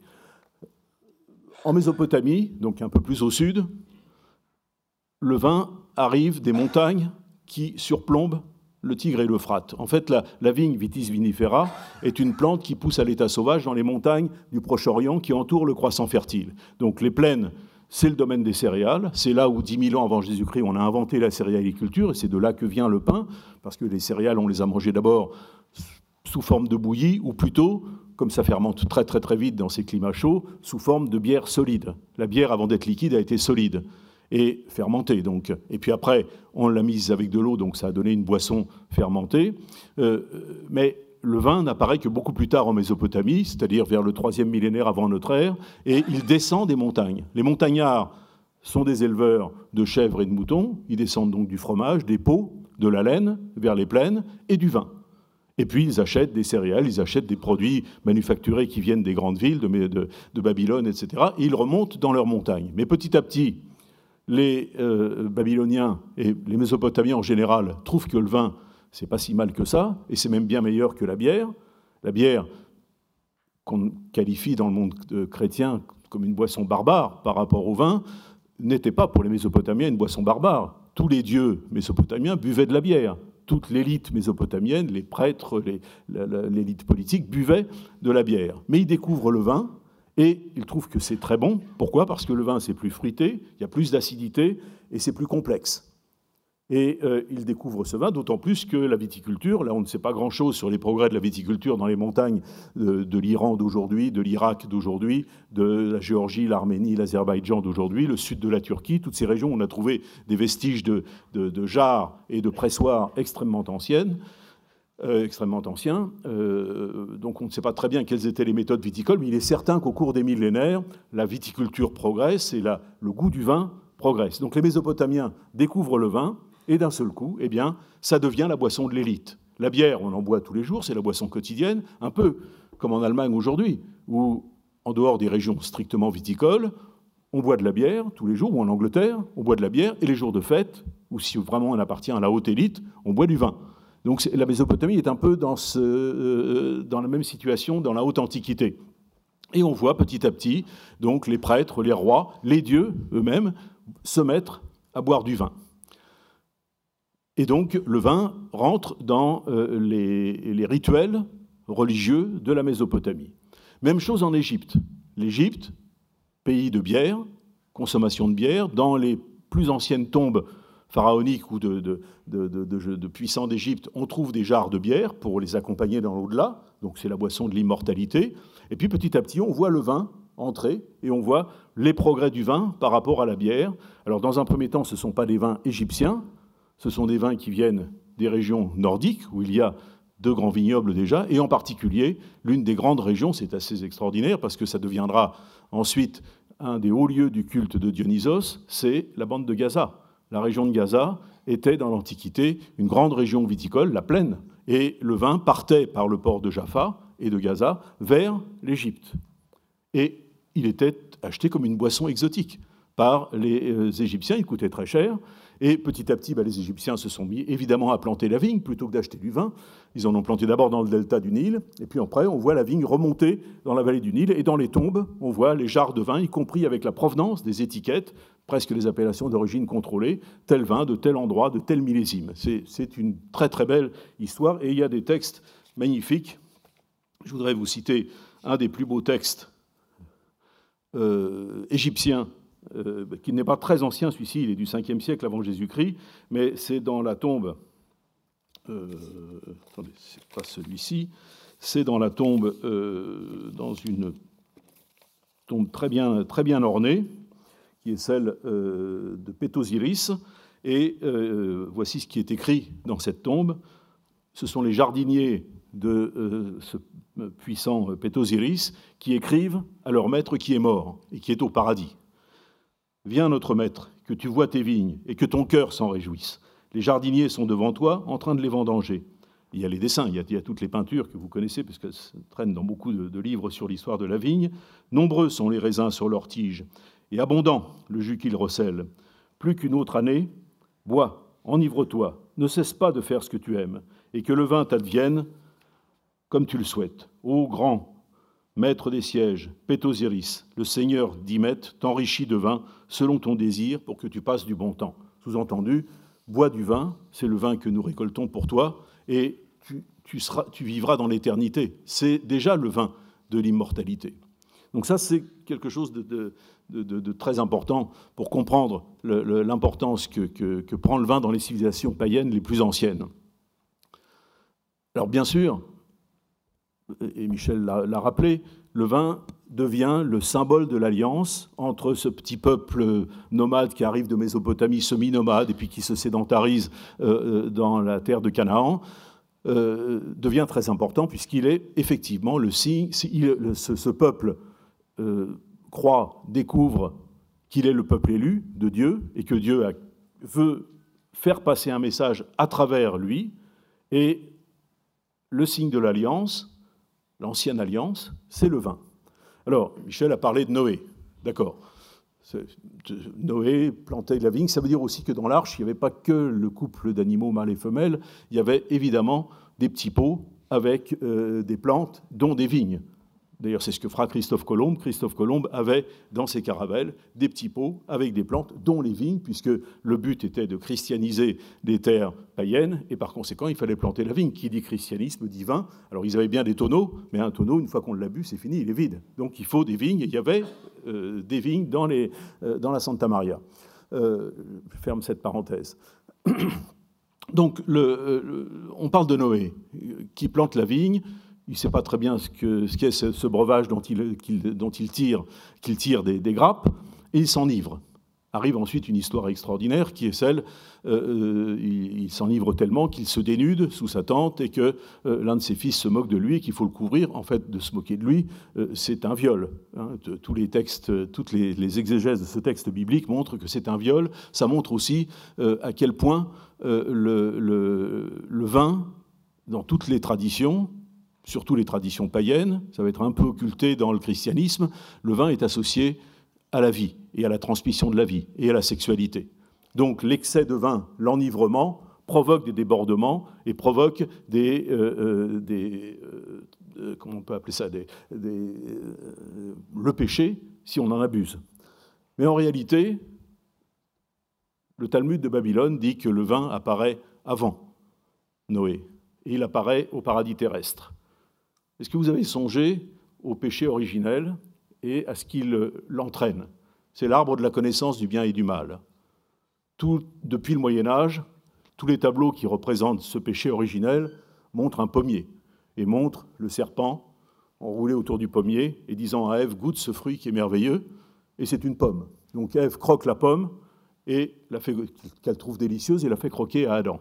Et d'un seul coup, ils se prennent pour des dieux, pour Dieu, parce que c'est ça l'interdit de l'arbre de la connaissance du bien et du mal, il est là. Si vous en mangez, vous deviendrez comme des dieux. C'est ce que dit le serpent. Est-ce que quand vous mangez une pomme, vous avez envie de vous prendre pour Dieu? Pas du tout. Donc, il est évident que cet arbre, c'est une vigne, et que la pomme, ce sont des grappes de raisin transformées en vin, et que Ève s'est enivrée, qu'elle a trouvé trouvé ça délicieux au début, elle a partagé son vin avec Adam, et euh, euh, rapidement, ils se sont enivrés. Et alors là, quand vous êtes totalement ivre, vous pouvez vous prendre pour, Dieu. Et c'est ça le, le, vrai péché originel. Et on voit bien, là aussi, le lien avec la transmission de la vie. Dieu crée Adam et Ève à son image, et ensuite, eux se prennent pour leur créateur, à cause de l'excès de vin. Donc, ils sont chassés, etc. Et après, on retombe sur ses pieds avec Noé, et avec cette, alliance noachique qui est si, importante. Il y a 141 mentions, Michel l'a rappelé, 141 mentions de la vigne et du vin dans la Bible. C'est toujours le, symbole de l'alliance entre le peuple hébreu, entre le peuple hébreu et euh, le Dieu unique qui, qui, a confiance en lui et qui renouvelle cette confiance euh, constamment. Mais en même temps, dans les siècles qui précèdent notre ère, apparaît une autre religion qui a ses racines probablement dans les religions mésopotamiennes, en tout cas dans les religions orientales, le culte de Mitra aussi, etc., qui est une, un culte qui se développe dans la civilisation grecque. Et ce culte, il apparaît environ 500 ans avant Jésus-Christ. C'est le culte de Dionysos.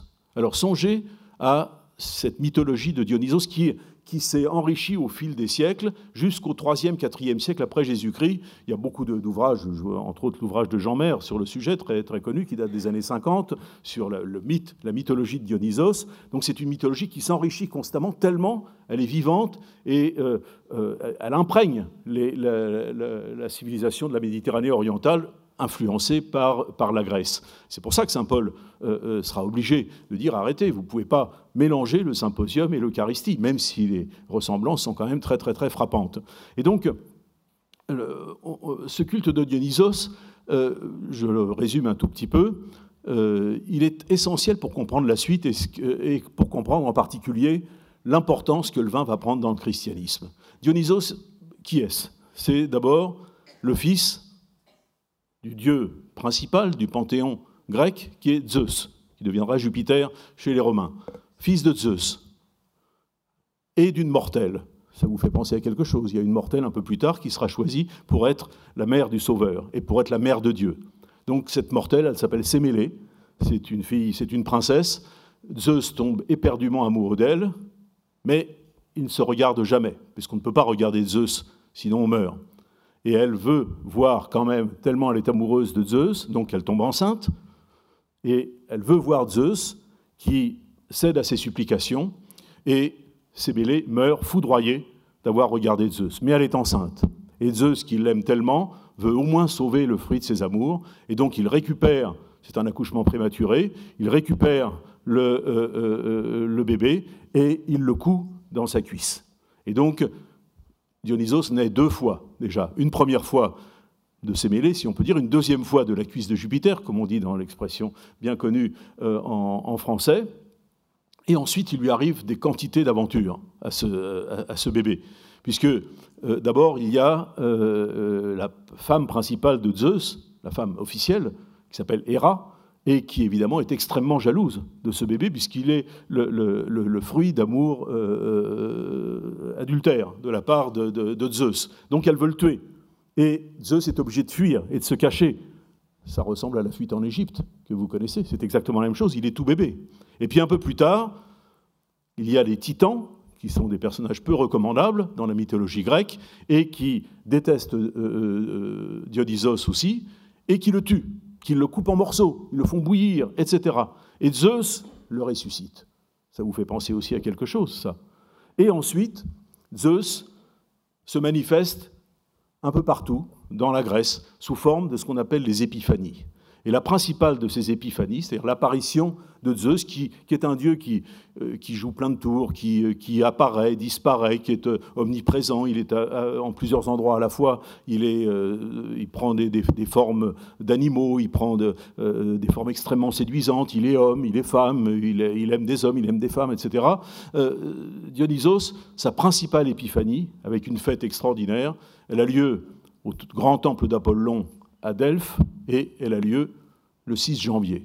Pourquoi est-ce que l'Église chrétienne du début a choisi le 6 janvier pour l'épiphanie du Christ, c'est-à-dire le moment où le Christ se révèle au monde, aux trois rois mages qui représentent le monde extérieur au peuple juif et qui viennent adorer le Sauveur et qui y croient Eh bien, l'Église a tout simplement repris la date de l'épiphanie. Et savez-vous ce qu'on faisait au cours de cette épiphanie? Non seulement à Delphes, mais partout dans les temples de Dionysos dans le monde grec, on mettait trois jarres d'eau le soir, la veille au soir, dans la, salle du temple. Et le lendemain, les trois jarres d'eau étaient remplis de vin. Donc, euh, alors évidemment, ce que je dis là peut apparaître. Je comprends que les théologiens euh, catholiques n'aient pas aimé beaucoup parler de tout ça, de ces, de ces, euh, transmissions de, de, théologie entre les religions païennes et la religion chrétienne. Et pourtant, le, je m'adresse aux croyants. Le christianisme, il est né quelque part, dans une civilisation donnée, et il n'y a rien de choquant pour un croyant d'imaginer, enfin de, comprendre que euh, euh, si l'on croit que Jésus est le, Fils unique de Dieu, incarné, etc., comme ça s'est passé quelque part, ça s'est pas passé en Chine ou chez les Aztèques ou chez les Incas, ça s'est passé chez les Juifs hellénisés, puisque cette partie de la Méditerranée orientale est profondément hellénisée. Donc il n'y a rien de choquant à ce que, ça s'appelle en anthropologie l'étude des religions comparées, qu'il y ait des, euh, euh, plein de points communs entre euh, euh, cette religion païenne qu'est la religion dionysiaque et la religion chrétienne. Donc il y a beaucoup, beaucoup d'autres aspects. Par exemple, alors les Ménades, les Ménades font partie de l'immense cortège des demi-dieux ou demi-déesses qui entourent Dionysos. Les Ménades ont partout le pouvoir de transformer l'eau en vin. C'est vraiment quelque chose, bon, Michel l'a évoqué, de très important dans le christianisme, mais ça vient des religions antérieures. Ce n'est pas une invention du christianisme. Ça, vient, il y, a des sources beaucoup plus anciennes dans, tout cela. Alors, arrive effectivement le, christianisme avec euh, euh, Jésus, qui est euh, fils du Dieu unique, l'Esprit Saint ayant fécondé une mortelle qui est la Vierge Marie. Entre parenthèses, j'ai oublié de vous dire que lorsque Zeus est déchiré par les titans, qu'il meurt, il descend aux enfers, chez Hadès. Et qu'est-ce qu'il trouve chez Hadès? Il trouve sa pauvre mère s'émêler. Et donc, il la fait monter au ciel. Et ça, ça ressemble à l'Assomption. Donc il y, a, des quantités de, il faudrait écrire un livre uniquement là-dessus sur les correspondances qui existent entre la religion dionysiaque et le christianisme. Bien entendu, le judaïsme aussi. Hein. tout ça n'est pas contradictoire. C'est une espèce de fusion euh, euh, qui aboutit donc euh, au christianisme. Alors là je vais aller très très vite puisque ça a été déjà très très, bien montré par, Michel Vinocq. le premier miracle, c'est les noces de Cana donc transformation de, l'eau en vin, et beaucoup, beaucoup de mentions dans l'évangile de la vigne, du vin. N'oubliez pas une chose, c'est que Jésus est un grand amateur, même un amateur éclairé, parce que les noces de Cana, j'ajoute une petite, une petite pointe d'interprétation. Si le maître de maison dit euh, au sommelier, à l'intendant, mais c'est pas possible, tu nous sers le bon vin après le moins bon, tout le monde est ivre, et maintenant tu nous donnes le bon vin, tu aurais pu le servir avant. Bah, si on est croyant, il est évident que Jésus n'a pas fait de la, bibine euh, avec l'eau du puits de, la cour du marié de Cana. Il a évidemment fait un premier grand cru classé, euh, où ça ne pouvait pas être autrement. Sinon, euh, un peu ridicule. En plus, en plus, Jésus aime le vin et on en a plein de preuves, parce qu'il s'invite à déjeuner chez tout le monde, y compris chez les riches c'est le, Dieu des pauvres, mais c'est le Dieu des riches aussi. Euh, les Juifs disent en se moquant euh, euh, Dieu, aime les pauvres, mais il aide les riches. C'est pas tout assez, c'est pas très gentil, mais en tout cas, Jésus adore manger, adore boire. D'ailleurs, il le dit à un moment. Il dit mais attendez, il dit aux Juifs, aux pharisiens, vous avez condamné et vous avez critiqué Jean-Baptiste, qui baptisait dans le Jourdain, qui vivait de sauterelles et de miel, qui vivait habillé de peau de bête, et vous l'avez condamné parce qu'il ne mangeait que ça. Et maintenant, vous condamnez le Fils de l'homme qui mange et qui boit. Le Fils de l'homme, c'est lui. Donc, euh, il le dit clairement. Et donc, c'est quelqu'un qui est gourmet. De même que c'est quelqu'un qui a de l'humour, ce que toute la, comment dire, la, peinture, la poésie, la littérature, le cinéma, songez au film de Pasolini de Jésus, euh, on a l'impression d'un prophète austère qui, euh, c'est Saint Bernard presque. Or Jésus n'était pas du tout comme ça. Jésus rit en, en permanence et il se moque, il est ironique. Euh, et euh, je pense encore un peu plus quand il a bu un petit peu. Donc, euh, et ça pour les croyants, Jésus n'est pas une espèce de, Dieu qui a la forme humaine, c'est vrai Dieu et vrai homme. Donc, en tant que vrai homme, il vit, il aime, et il aime manger et boire, et boire du bon vin plutôt que du mauvais. Et puis alors, on arrive au dernier miracle, donc qui a été rappelé aussi, celui de l'Eucharistie. je vais ajouter peut-être, parce que la version qu'a lue tout à l'heure euh, on fait un débat, là, un des grands débats scientifiques. Je pense que c'était Matthieu. Je, parle de la, lecture de la, de la scène. Euh, je vous lis Marc. Marc, euh, chapitre 14, verset 12-16. c'est la fin. Hein. Et il leur dit attendez. Puis ayant pris une coupe, et ayant, je, passe sur le pain, encore que c'est passionnant, ce que je dis sur le vin, on pourrait le dire sur le pain aussi, parce que la miche de pain, c'est le symbole de la vie et de l'immortalité, puisque ça, ressemble à quoi?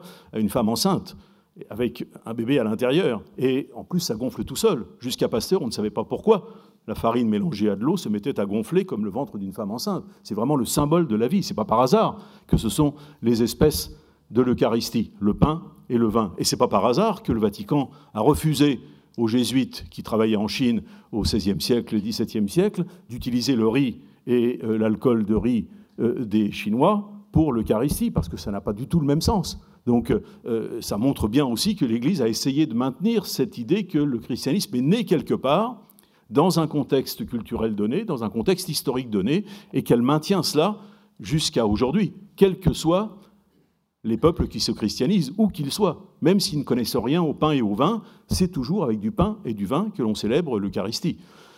Alors, donc, euh, puis, ayant pris la coupe et ayant rendu grâce, il la leur donna, et ils en burent tous. Et il leur dit, ceci est mon sang, le sang de l'alliance. Après, je terminerai cette phrase. Euh, on a tout à l'heure un peu évoqué le lien entre le vin et le sang, c'est très très important. Tout à l'heure, j'ai évoqué euh, l'Égypte. En Égypte, il y avait un très grand dieu qui s'appelle Osiris.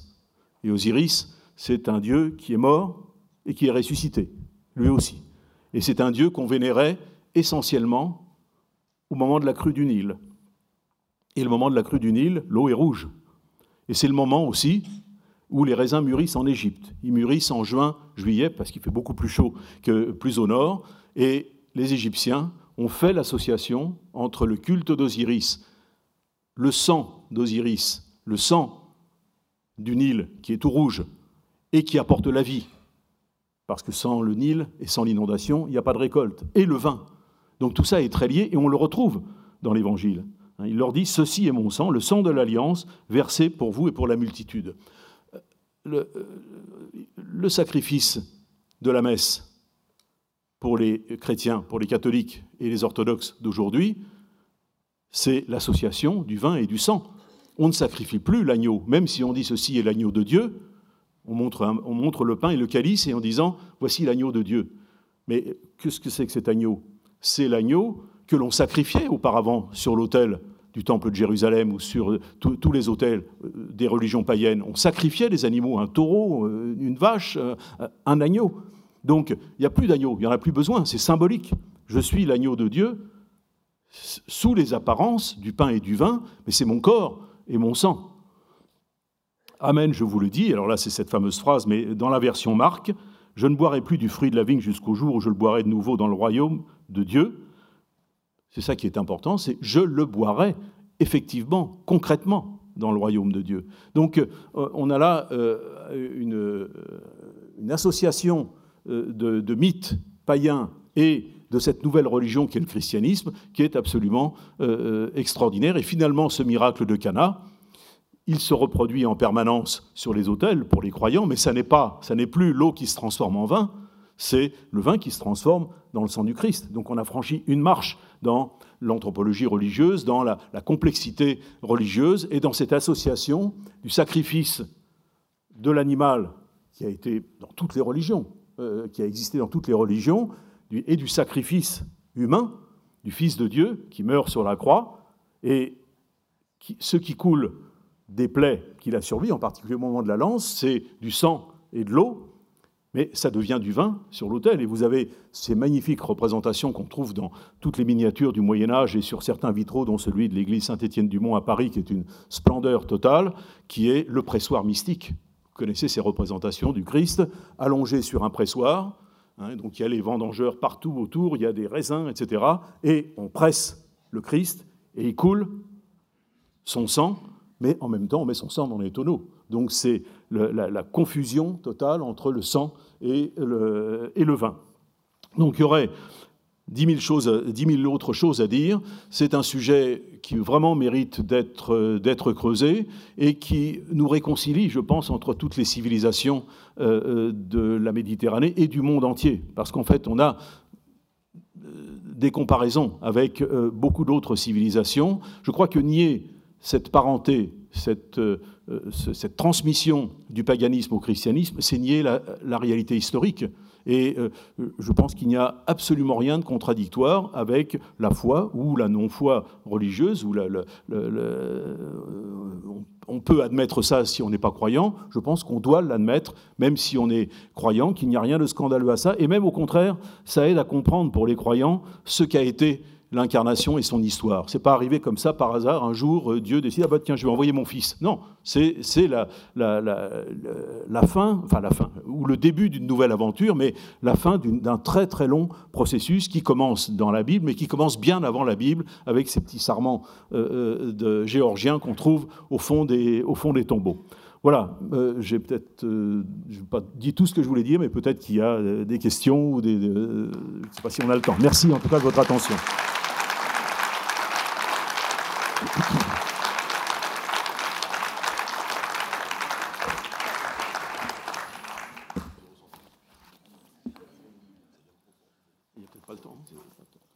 Est-ce qu'il y, est y, a des questions? Je vous sens un peu perplexes les uns les autres. Euh, je crois qu'il y a un. Euh, euh, voilà. Il faut peut-être. Est-ce qu'il y a un micro. Oui, le micro arrive. Le micro, arrive. Merci. Je voulais rebondir. Ça marche pas. Je voulais rebondir sur la métaphore sanguine, parce que c'est la, parenthèse de Michel Vinoc m'a fait aussi euh, réagir, et puis vous avez déjà bien approfondi. Dans l'autre sens, est-ce que la métaphore sanguine, donc le vin et le vin rouge, devenu le sang, c'est naturel, c'est évident, c'est visible, c'est compréhensible par tout le monde. Est-ce que cette métaphore sanguine expliquerait le statut particulier du vin rouge euh, dans les autres types de vins, puisqu'on a l'impression que le vin rouge, c'est le vin par excellence, avec un grand V, et que les autres sont finalement secondaires par rapport à ce vin rouge Est-ce que c'est subliminal? Est-ce que c'est dans notre imaginaire à cause de cette métaphore? C'est une euh, bonne question et compliquée. Michel l'a abordé en disant euh, au Moyen Âge, bon, on décide que ce ne sera que du vin blanc parce qu'il euh, ne faut pas tâcher le, linge liturgique. C'est tout à fait vrai, il y a les textes qui encadrent cela. Il y a autre chose que j'ai lu, moi, il faut que je retrouve la référence, mais c'est que si l'on prenait euh, des vases liturgiques en cristal, par exemple transparents, et que l'on mette du vin rouge dedans, les gens de peu de foi penseraient, ben, c'est normal, c'est rouge, c'est le sang du Christ. Tandis que là, le fait qu'on ne le voit pas, et qu'en plus il soit blanc, quand par hasard on le voit, oblige à un acte de foi plus important. C'est certes réellement le sang du Christ, c'est la présence réelle du sang du Christ, mais il faut un acte de foi. Ça ne s'impose pas à la vue comme ça. Donc je trouve que c'est une interprétation intéressante. Euh, bon, boire dans du métal, c'est euh, ce qui se pratique toujours, dans, même chez les protestants, dans les églises catholiques, orthodoxes et, chez tous les chrétiens, euh, pour la scène ou pour l'Eucharistie. c'est une tradition antique qui s'est maintenue jusqu'à aujourd'hui. Sauf que chez les catholiques et les orthodoxes, on a gardé des métaux précieux, de l'or et de l'argent, alors que je crois chez les protestants, on a plutôt pris des métaux plus simples, donc de l'étain en particulier, parce que il faut être austère quand même. Hein faut pas euh, jeter l'argent par les fenêtres. Euh, pardon. Euh, alors, je pense qu'il y a. Ça, va, ça va plus loin. Le, sang et le vin ont des rapports, ont des rapports étroits. Je ne sais pas si ça se faisait à Bordeaux, en tout cas ça se faisait beaucoup en Bourgogne, il y a encore une cinquantaine d'années. Les vignerons allaient à l'abattoir de Dijon et récupéraient du sang de bœuf pour coller leur vin. Euh, et je trouve que ça devait sans doute se pratiquer un peu à Bordeaux aussi.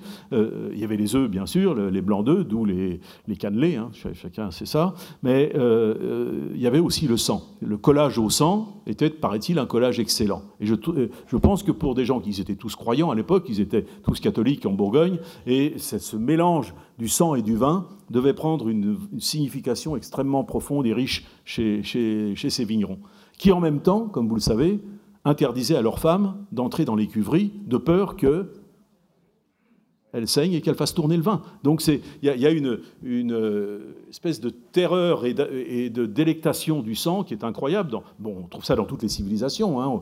Les Indiens s'aspergeaient, les Iraniens s'aspergeaient, saignaient de partout en hommage euh, euh, aux dieux ou même à la Séville, à la, feria, pas la feria, à la Semaine Sainte. c'est extraordinaire cette association du sacrifice du Christ et donc du sang qui coule pour le salut de l'humanité, et du sang qu'on fait couler de, soi-même. C'est extraordinaire. De même que vous avez ces grands saints qui, qui, avaient, ou qui ont encore, je crois que le Padre Pio les avait, que c'était constaté par des médecins, les stigmates de la passion, et qui saignaient à certains moments euh, des pieds, des mains et du côté. Donc euh, le, sang, le vin euh, et bien entendu le Dieu ou les dieux, c'est évidemment extrêmement lié. Ah, question.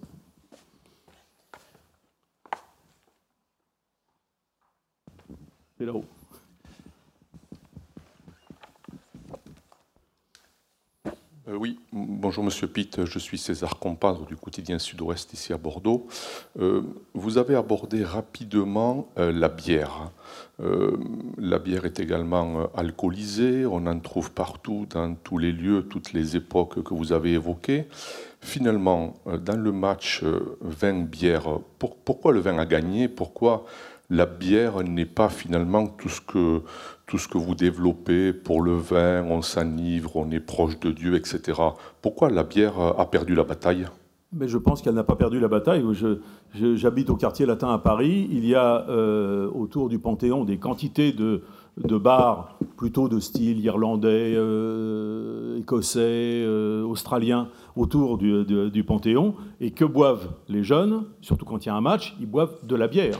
Alors que vous allez, ce qui est très curieux, c'est que dans un pays qui était voué à la bière depuis les origines, sauf la minorité euh, catholique, en particulier italienne, les États-Unis, vous allez vous promener à Manhattan à 19h dans les bars, et que font les jeunes yuppies qui travaillent euh, dans les banques et dans les institutions financières? Ils boivent un verre de très bon chardonnay, ou un verre de Barolo, ou un verre de Bordeaux. C'est-à-dire que le vin est devenu la boisson de l'élite cultivée dans les pays anglo-saxons.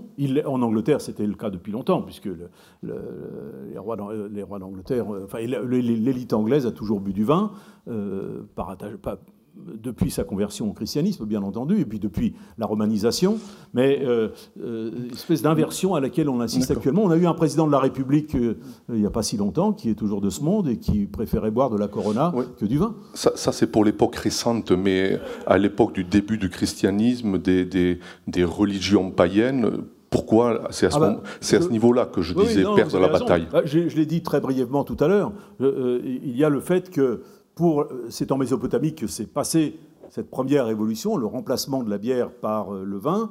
Euh, d'abord, le vin, c'est la boisson exotique qui vient des montagnes, et surtout, c'est beaucoup plus agréable à boire. La, bière, aujourd'hui, on la, rend agréable, et ce sont les Allemands qui ont inventé ça, euh, en mettant un additif amer qui est le houblon, qui est la poudre, qui est le, pollen de houblon. Hop. donc ça, devient agréable, et puis on la sert fraîche aujourd'hui. Mais essayez de boire une bière non houblonnée. On en trouvait encore en Angleterre il y a une cinquantaine d'années. Aujourd'hui, c'est fini, tout le monde sert la bière glacée. Mais en Angleterre, vous aviez de la bière non houblonnée qui était euh, alcoolisée, certes, qui pouvait être assez épaisse. Hein, euh, l'aile était légère, mais la stout, c'était quand même assez, assez lourd. C'était servi tiède, hein, la fameuse cervoise tiède d'Astérix, et sans amertume ni acidité. Donc le vin, surtout s'il est bien fait, et petit à petit, au fil des millénaires, la qualité du vin s'améliore. Euh, surtout s'il n'y a pas trop d'additifs à l'intérieur, en particulier de, résine, d'herbes amères, de plâtre, de miel, etc., comme on l'a fait beaucoup dans l'Antiquité, pour conserver les vins. Mais si le vin est bon, quand il est juste fermenté, avant qu'il risque de mal tourner, là, il y a du fruit, de l'acidité, de la complexité, du nez, toutes sortes de choses qui n'existent pas dans la bière. Donc je pense que c'est ça qui explique le, euh, plus, plus la magie de cette plante que j'ai évoquée tout à l'heure, c'est-à-dire le mm. fait de cette mort de la plante et de cette renaissance incroyable euh, euh, au moment du printemps. Donc c'est dû à la qualité, finalement, l'idée qu'on a un peu en tête que le vin il y avait beaucoup d'eau, il était piqué, il était avec des plantes, bah, etc.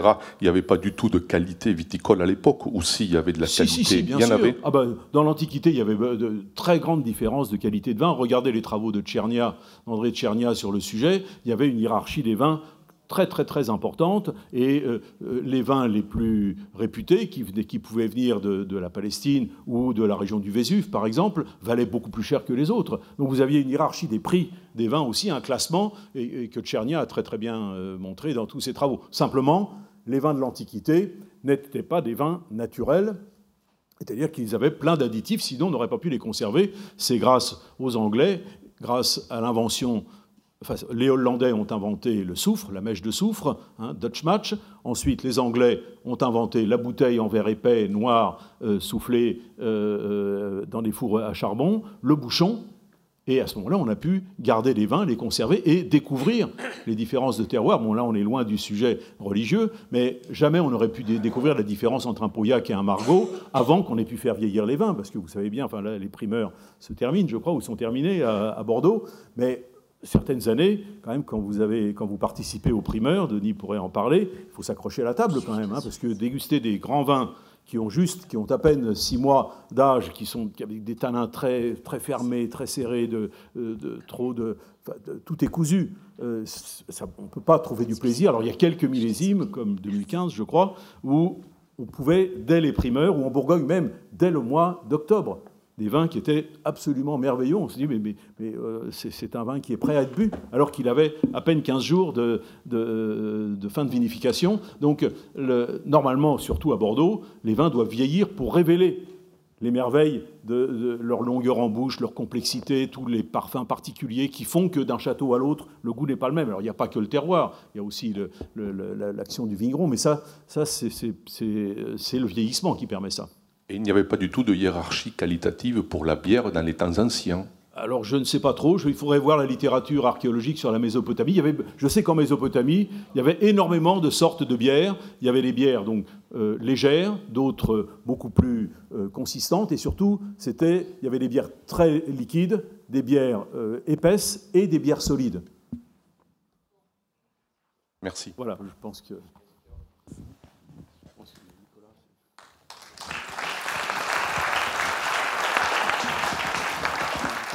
Nous arrivons au, terme de cette matinée de conférence. Je voudrais que. Pardon, il y a une autre question là? Ah oui, d'accord, très bien. Bon. Il y a plein de questions. Bon, alors laissons les questions. Bon. On, va prendre On peut prendre cinq minutes de ah, plus. absolument, même un petit peu. Ce sont des jolis sujets quand même. Donc, euh, tu, veux, tu veux commencer? Ah, mais vous avez des questions rentrées. dans... Bonsoir, euh, monsieur Pitt. Dans les sujets qui ont été abordés, il y a quand même quelque chose qui m'a paru étrange c'est beaucoup de choses étranges dans tout ça. c'est que vous n'avez jamais abordé euh, la phase du vin et de l'islam. Or, dans les contes islamiques et dans la poésie islamique, il y a énormément de références au vin. La vin n'est pas absent de l'islam. Bien sûr. Vous en avez, vous avez parlé de Gaza notamment, enfin de toute la région, ah, mais vous n'avez pas parlé de la présence du vin dans l'écriture islamique. Et ça, alors, pourquoi et quel est le rapport de l'islam et du vin? Bon, c'était pas mon sujet, donc c'est pour ça que je n'en ai pas parlé. Mais évidemment, évidemment, c'est un sujet, c'est un sujet complexe et majeur qui, il faut revenir euh, à la révélation coranique. Et aux deux parties de la révélation coranique, sourate de la Mecque, sourate de Médine qui ne sont pas classés dans cet ordre-là dans le Coran aujourd'hui, mais on les connaît, les sourates de la Mecque et les sourates de Médine. Dans les sourates de la Mecque, il est dit exact, c'est le même message que dans la Bible, dans l'Ancien et dans le Nouveau Testament. Ne va pas prier en état d'ivresse, on dit ça aussi, euh, euh, ne va pas au top, par exemple on dit au prêtre euh, du temple, c'est dans les, dans les juges ou dans les proverbes, le prêtre qui va, qui monte à, proximité de, de l'arche d'alliance ne doit pas avoir bu les nazirs, qui sont en quelque sorte des, ermites de, l'époque et des, moines qui ont fait vœu de chasteté, etc., sans se couper les cheveux comme Samson, ne boivent jamais, jamais de vin. Donc, euh, il est dit dans, les sourates de Médine, bois raisonnablement, mais pas trop, ne t'enivre jamais. Et il est dit déjà, ne joue pas au jeu de hasard, etc., mais ne t'enivre jamais. Et probablement, alors ça ce sont des exégèses qui sont plutôt venus d'Occident et non pas du monde musulman, euh, probablement que les gens ont continué à s'enivrer. Pourquoi? Parce qu'à la Mecque et Médine, il n'y avait pas de vignobles, mais c'était des grands marchés, des, places extrêmement riches à l'époque, de la, à l'époque du prophète. Et il y avait des minorités chrétiennes, sans doute nestoriennes, et des minorités juives. Il y avait des communautés juives qui, elles, faisaient venir du vin les régions situées plus au nord. La Palestine n'est pas très loin, il y avait du vin partout. Tout à l'heure, on a parlé de la grappe d'Eshkol. La, Judée était couverte de vignobles. Elle recommence à se couvrir de vignobles parce que les Israéliens se remettent à faire des vins dont certains sont absolument magnifiques. Mais euh, donc, ils achetaient du vin, et il y avait des tavernes. Et ces tavernes, alors ce n'étaient pas, pas les Arabes pousseurs de chameaux qui, euh, qui avaient des tavernes. Eux, ils vendaient leurs chameaux, leurs peaux, un certain nombre de choses, des bijoux, etc. Et ils avaient de l'argent, et comme tout euh, marchand qui s'est un peu enrichi au marché, eh ben, il va boire un bon coup après euh, ces transactions et il s'enivrait. Et c'est là où alors on coupe le jarret du, euh, chameau, de, de l'oncle du prophète, etc. Il y a un certain nombre d'exactions qui arrivent, il y a un meurtre ou deux, tout ça c'est évoqué dans le Coran. Et donc arrivent les sourates de Médine qui, elles, disent Jamais tu n'en boiras, sauf au paradis. Tu attendras d'être au paradis pour en boire. Il coulera des fleuves de vin, ne t'inquiète pas, c'est très bon. Mais comme l'idée, enfin, moi je l'interprète comme ça, euh, comme tu n'es pas sage, comme tu n'es pas capable de te contenir, comme quand tu te mets à boire, tu vas trop loin, que tu t'enivres, que tu blasphèmes, que tu bats ta femme, que tu voles, que tu tues, etc., eh bien, ça te sera interdit strictement. Et c'est ce qui, ce qui euh, s'est produit. Et vous savez que les sourates de Médine sont dites abrogeantes. C'est-à-dire que cette deuxième partie de la révélation, le Coran a été écrit en, euh, en un instant par Dieu au paradis. Mais il le révèle au prophète par petits morceaux. Donc une partie à la Mecque, une partie à Médine. Et cette deuxième partie, qui est contradictoire avec la première, parce que si vous lisez les sourates, c'est contradictoire. Ce sont les sourates abrogeantes. Donc on ne croit que celles de Médine. Si on est un vrai musulman très croyant, on ne croit pas aux sourates de, euh, la Mecque. Sur ce, si elles sont contradictoires, si elles ne sont pas contradictoires, il n'y a pas de problème. Mais si elles sont, c'est d'ailleurs assez curieux que Dieu euh, ait fait semblant de se contredire. Mais bon, voilà, c'est comme ça. Alors après, effectivement, c'est pas cette interdiction qui a empêché les musulmans de boire. Ils ont toujours bu, ils ont cessé quand même de faire du vin. Il y a eu des vignobles dans les pays musulmans, comme par exemple en Iran, le vin de Shiraz, bien connu, mais c'était le, vin était fait par des chrétiens ou par des juifs. Hein, et même, il y a, c'est un récit de voyage du XVIIIe siècle où un, visiteur occidental passe à Shiraz euh, et rencontre euh, un musulman, euh, un homme puissant de la ville de Shiraz avec lequel il boit. Et cet homme fait faire son vin, fabriquer son vin par un juif en disant ce sera, il, est bien meilleur que, s'il était, fait, était fait autrement. Donc on voit très bien que les gens continuent à pêcher avec des arrangements, des arrangements avec le ciel que j'ai évoqués. Hein.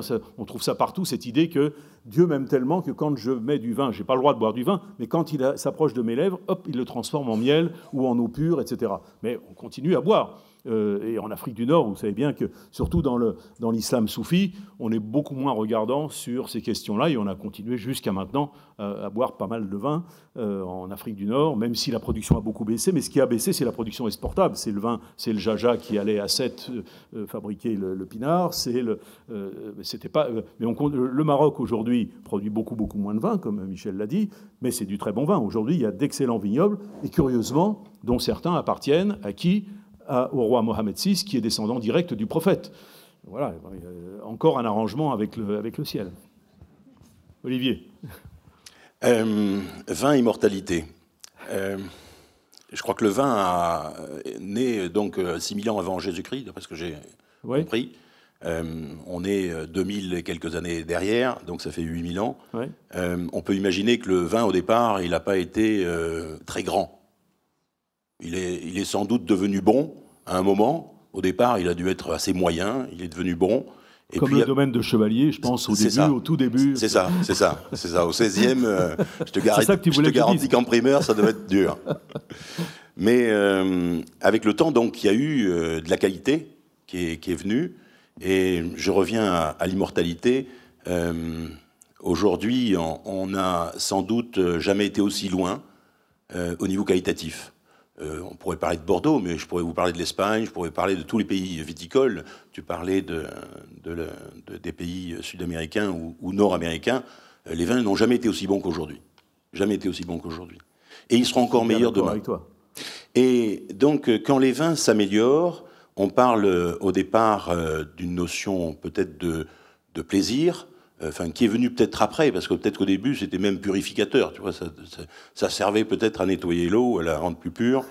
Euh, après, on a sans doute parlé de plaisir, et aujourd'hui, avec ces grands vins, on parle de plus en plus d'émotion. Et c'est ce terme émotion qui me qui m'approche de l'immortalité. Et je. Oh, tu as mille fois raison. Sans doute que j'ai pas envie d'aller dans l'immortalité grâce à ces grands vins, mais j'ai envie de trouver une certaine sérénité pour l'amateur de grand vin d'être enfin reposé et, d'être euh, pas assouvi, mais parce que le plaisir, euh, on va continuer à aller le chercher, et, ces grands vins de demain vont nous donner encore plus de plaisir et encore plus d'émotion euh, que ceux d'aujourd'hui. Et voilà, peut-être qu'on se rapproche un peu de l'immortalité.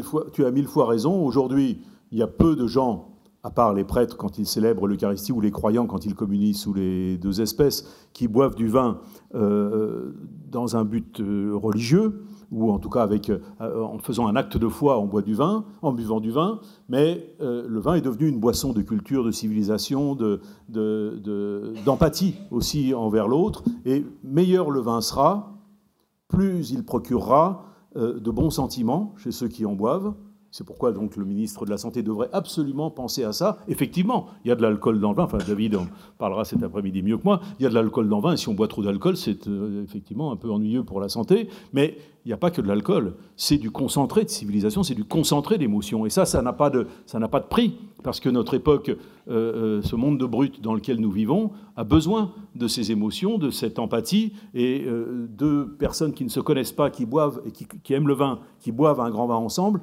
immédiatement elles se trouvent en communication, elles échangent des choses qui viennent du fond du cœur, qui sont extrêmement profondes. Donc le monde contemporain, en dehors de toute question religieuse, a besoin du vin pour cela. Et je trouve que les Chinois qui sont des, néophytes, qui viennent d'être convertis au vin, sont extraordinaires. Euh, je ne sais pas s'il y en a dans la salle, mais vous, avez tous rencontré des, Chinois amateurs de vin.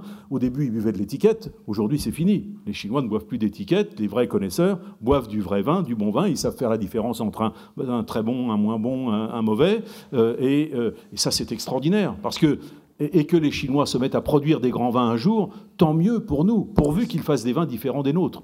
C'est-à-dire que, pour moi, mais ça c'est plus dans la question religieuse, mais je parle en tant que géographe, face à la concurrence sauvage, quand vous avez deux produits identiques sur le marché, celui qui l'emporte, c'est le moins cher. Et pour faire, si on veut que ce soit vraiment bon marché, vous êtes obligé de baisser à un moment donné la qualité ou d'augmenter les rendements, etc. On ne pas faire des grands vins si, quand on aime, on ne compte pas. Si on veut un grand vin, il faut mettre le paquet. Il faut y mettre tout son cœur, mais en même temps un peu d'argent.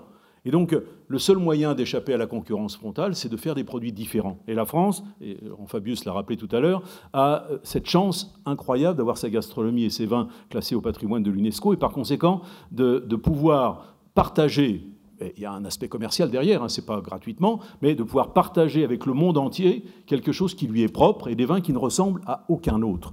Ne faisons, c'est pourquoi je pense que à, moyen terme, peut-être même à court terme, sont condamnés les vins passe-partout, les vins de cépage. Vous prenez un, vin, un, Cabernet Sauvignon d'Afrique du Sud, de Californie ou du Chili, qui ont exactement le même goût côte à côte. Quel est l'intérêt? Quel est l'intérêt? C'est perdu d'avance. Euh, sur le plan économique, c'est stupide, et sur le plan de l'émotion, c'est zéro. Donc, euh, bien sûr, on reconnaît le goût du cépage. Le chardonnay est tellement facile à reconnaître. Bon, euh, mais, mais c'est pas ça le vin.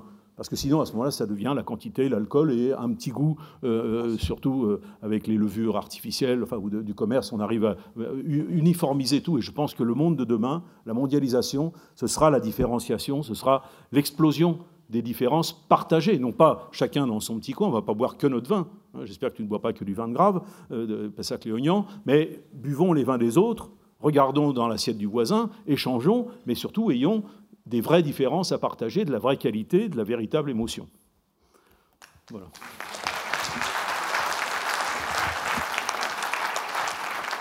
je, crois que nous arrivons cette fois, merci à ceux qui ont posé des questions, nous arrivons euh, cette fois-ci au terme de notre euh, matinée. Je crois que nous, il faut applaudir à nouveau nos trois euh, conférenciers qui ont, qui ont été passionnants, absolument passionnants. Euh, nous reprenons nos, conférences à partir de 14h15 et je signale pour les... Euh, il y a, un, petit cocktail organisé pour ceux qui ont une invitation spéciale. Pour les autres, il y a un verre qui est offert dans euh, le hall de la Cité du Vin sur présentation de votre billet d'accès, Alors, profitez-en. Et euh, les autres, nous avons euh, rendez-vous au, salon euh, Lafayette, qui est sur le palier supérieur. Voilà. Et, nous nous retrouverons donc à, 14h15 pour une intervention du professeur David Kayat qui est arrivé et que je, je salue. Voilà, nous, aurons une autre approche encore de, de, l'immortalité. Et, bien sûr, après ça, nous aurons une intervention de, de Robert Cobb avec euh, euh, une personne qui lira des, des poèmes de Baudelaire pour ponctuer votre intervention. Merci et à tout à l'heure.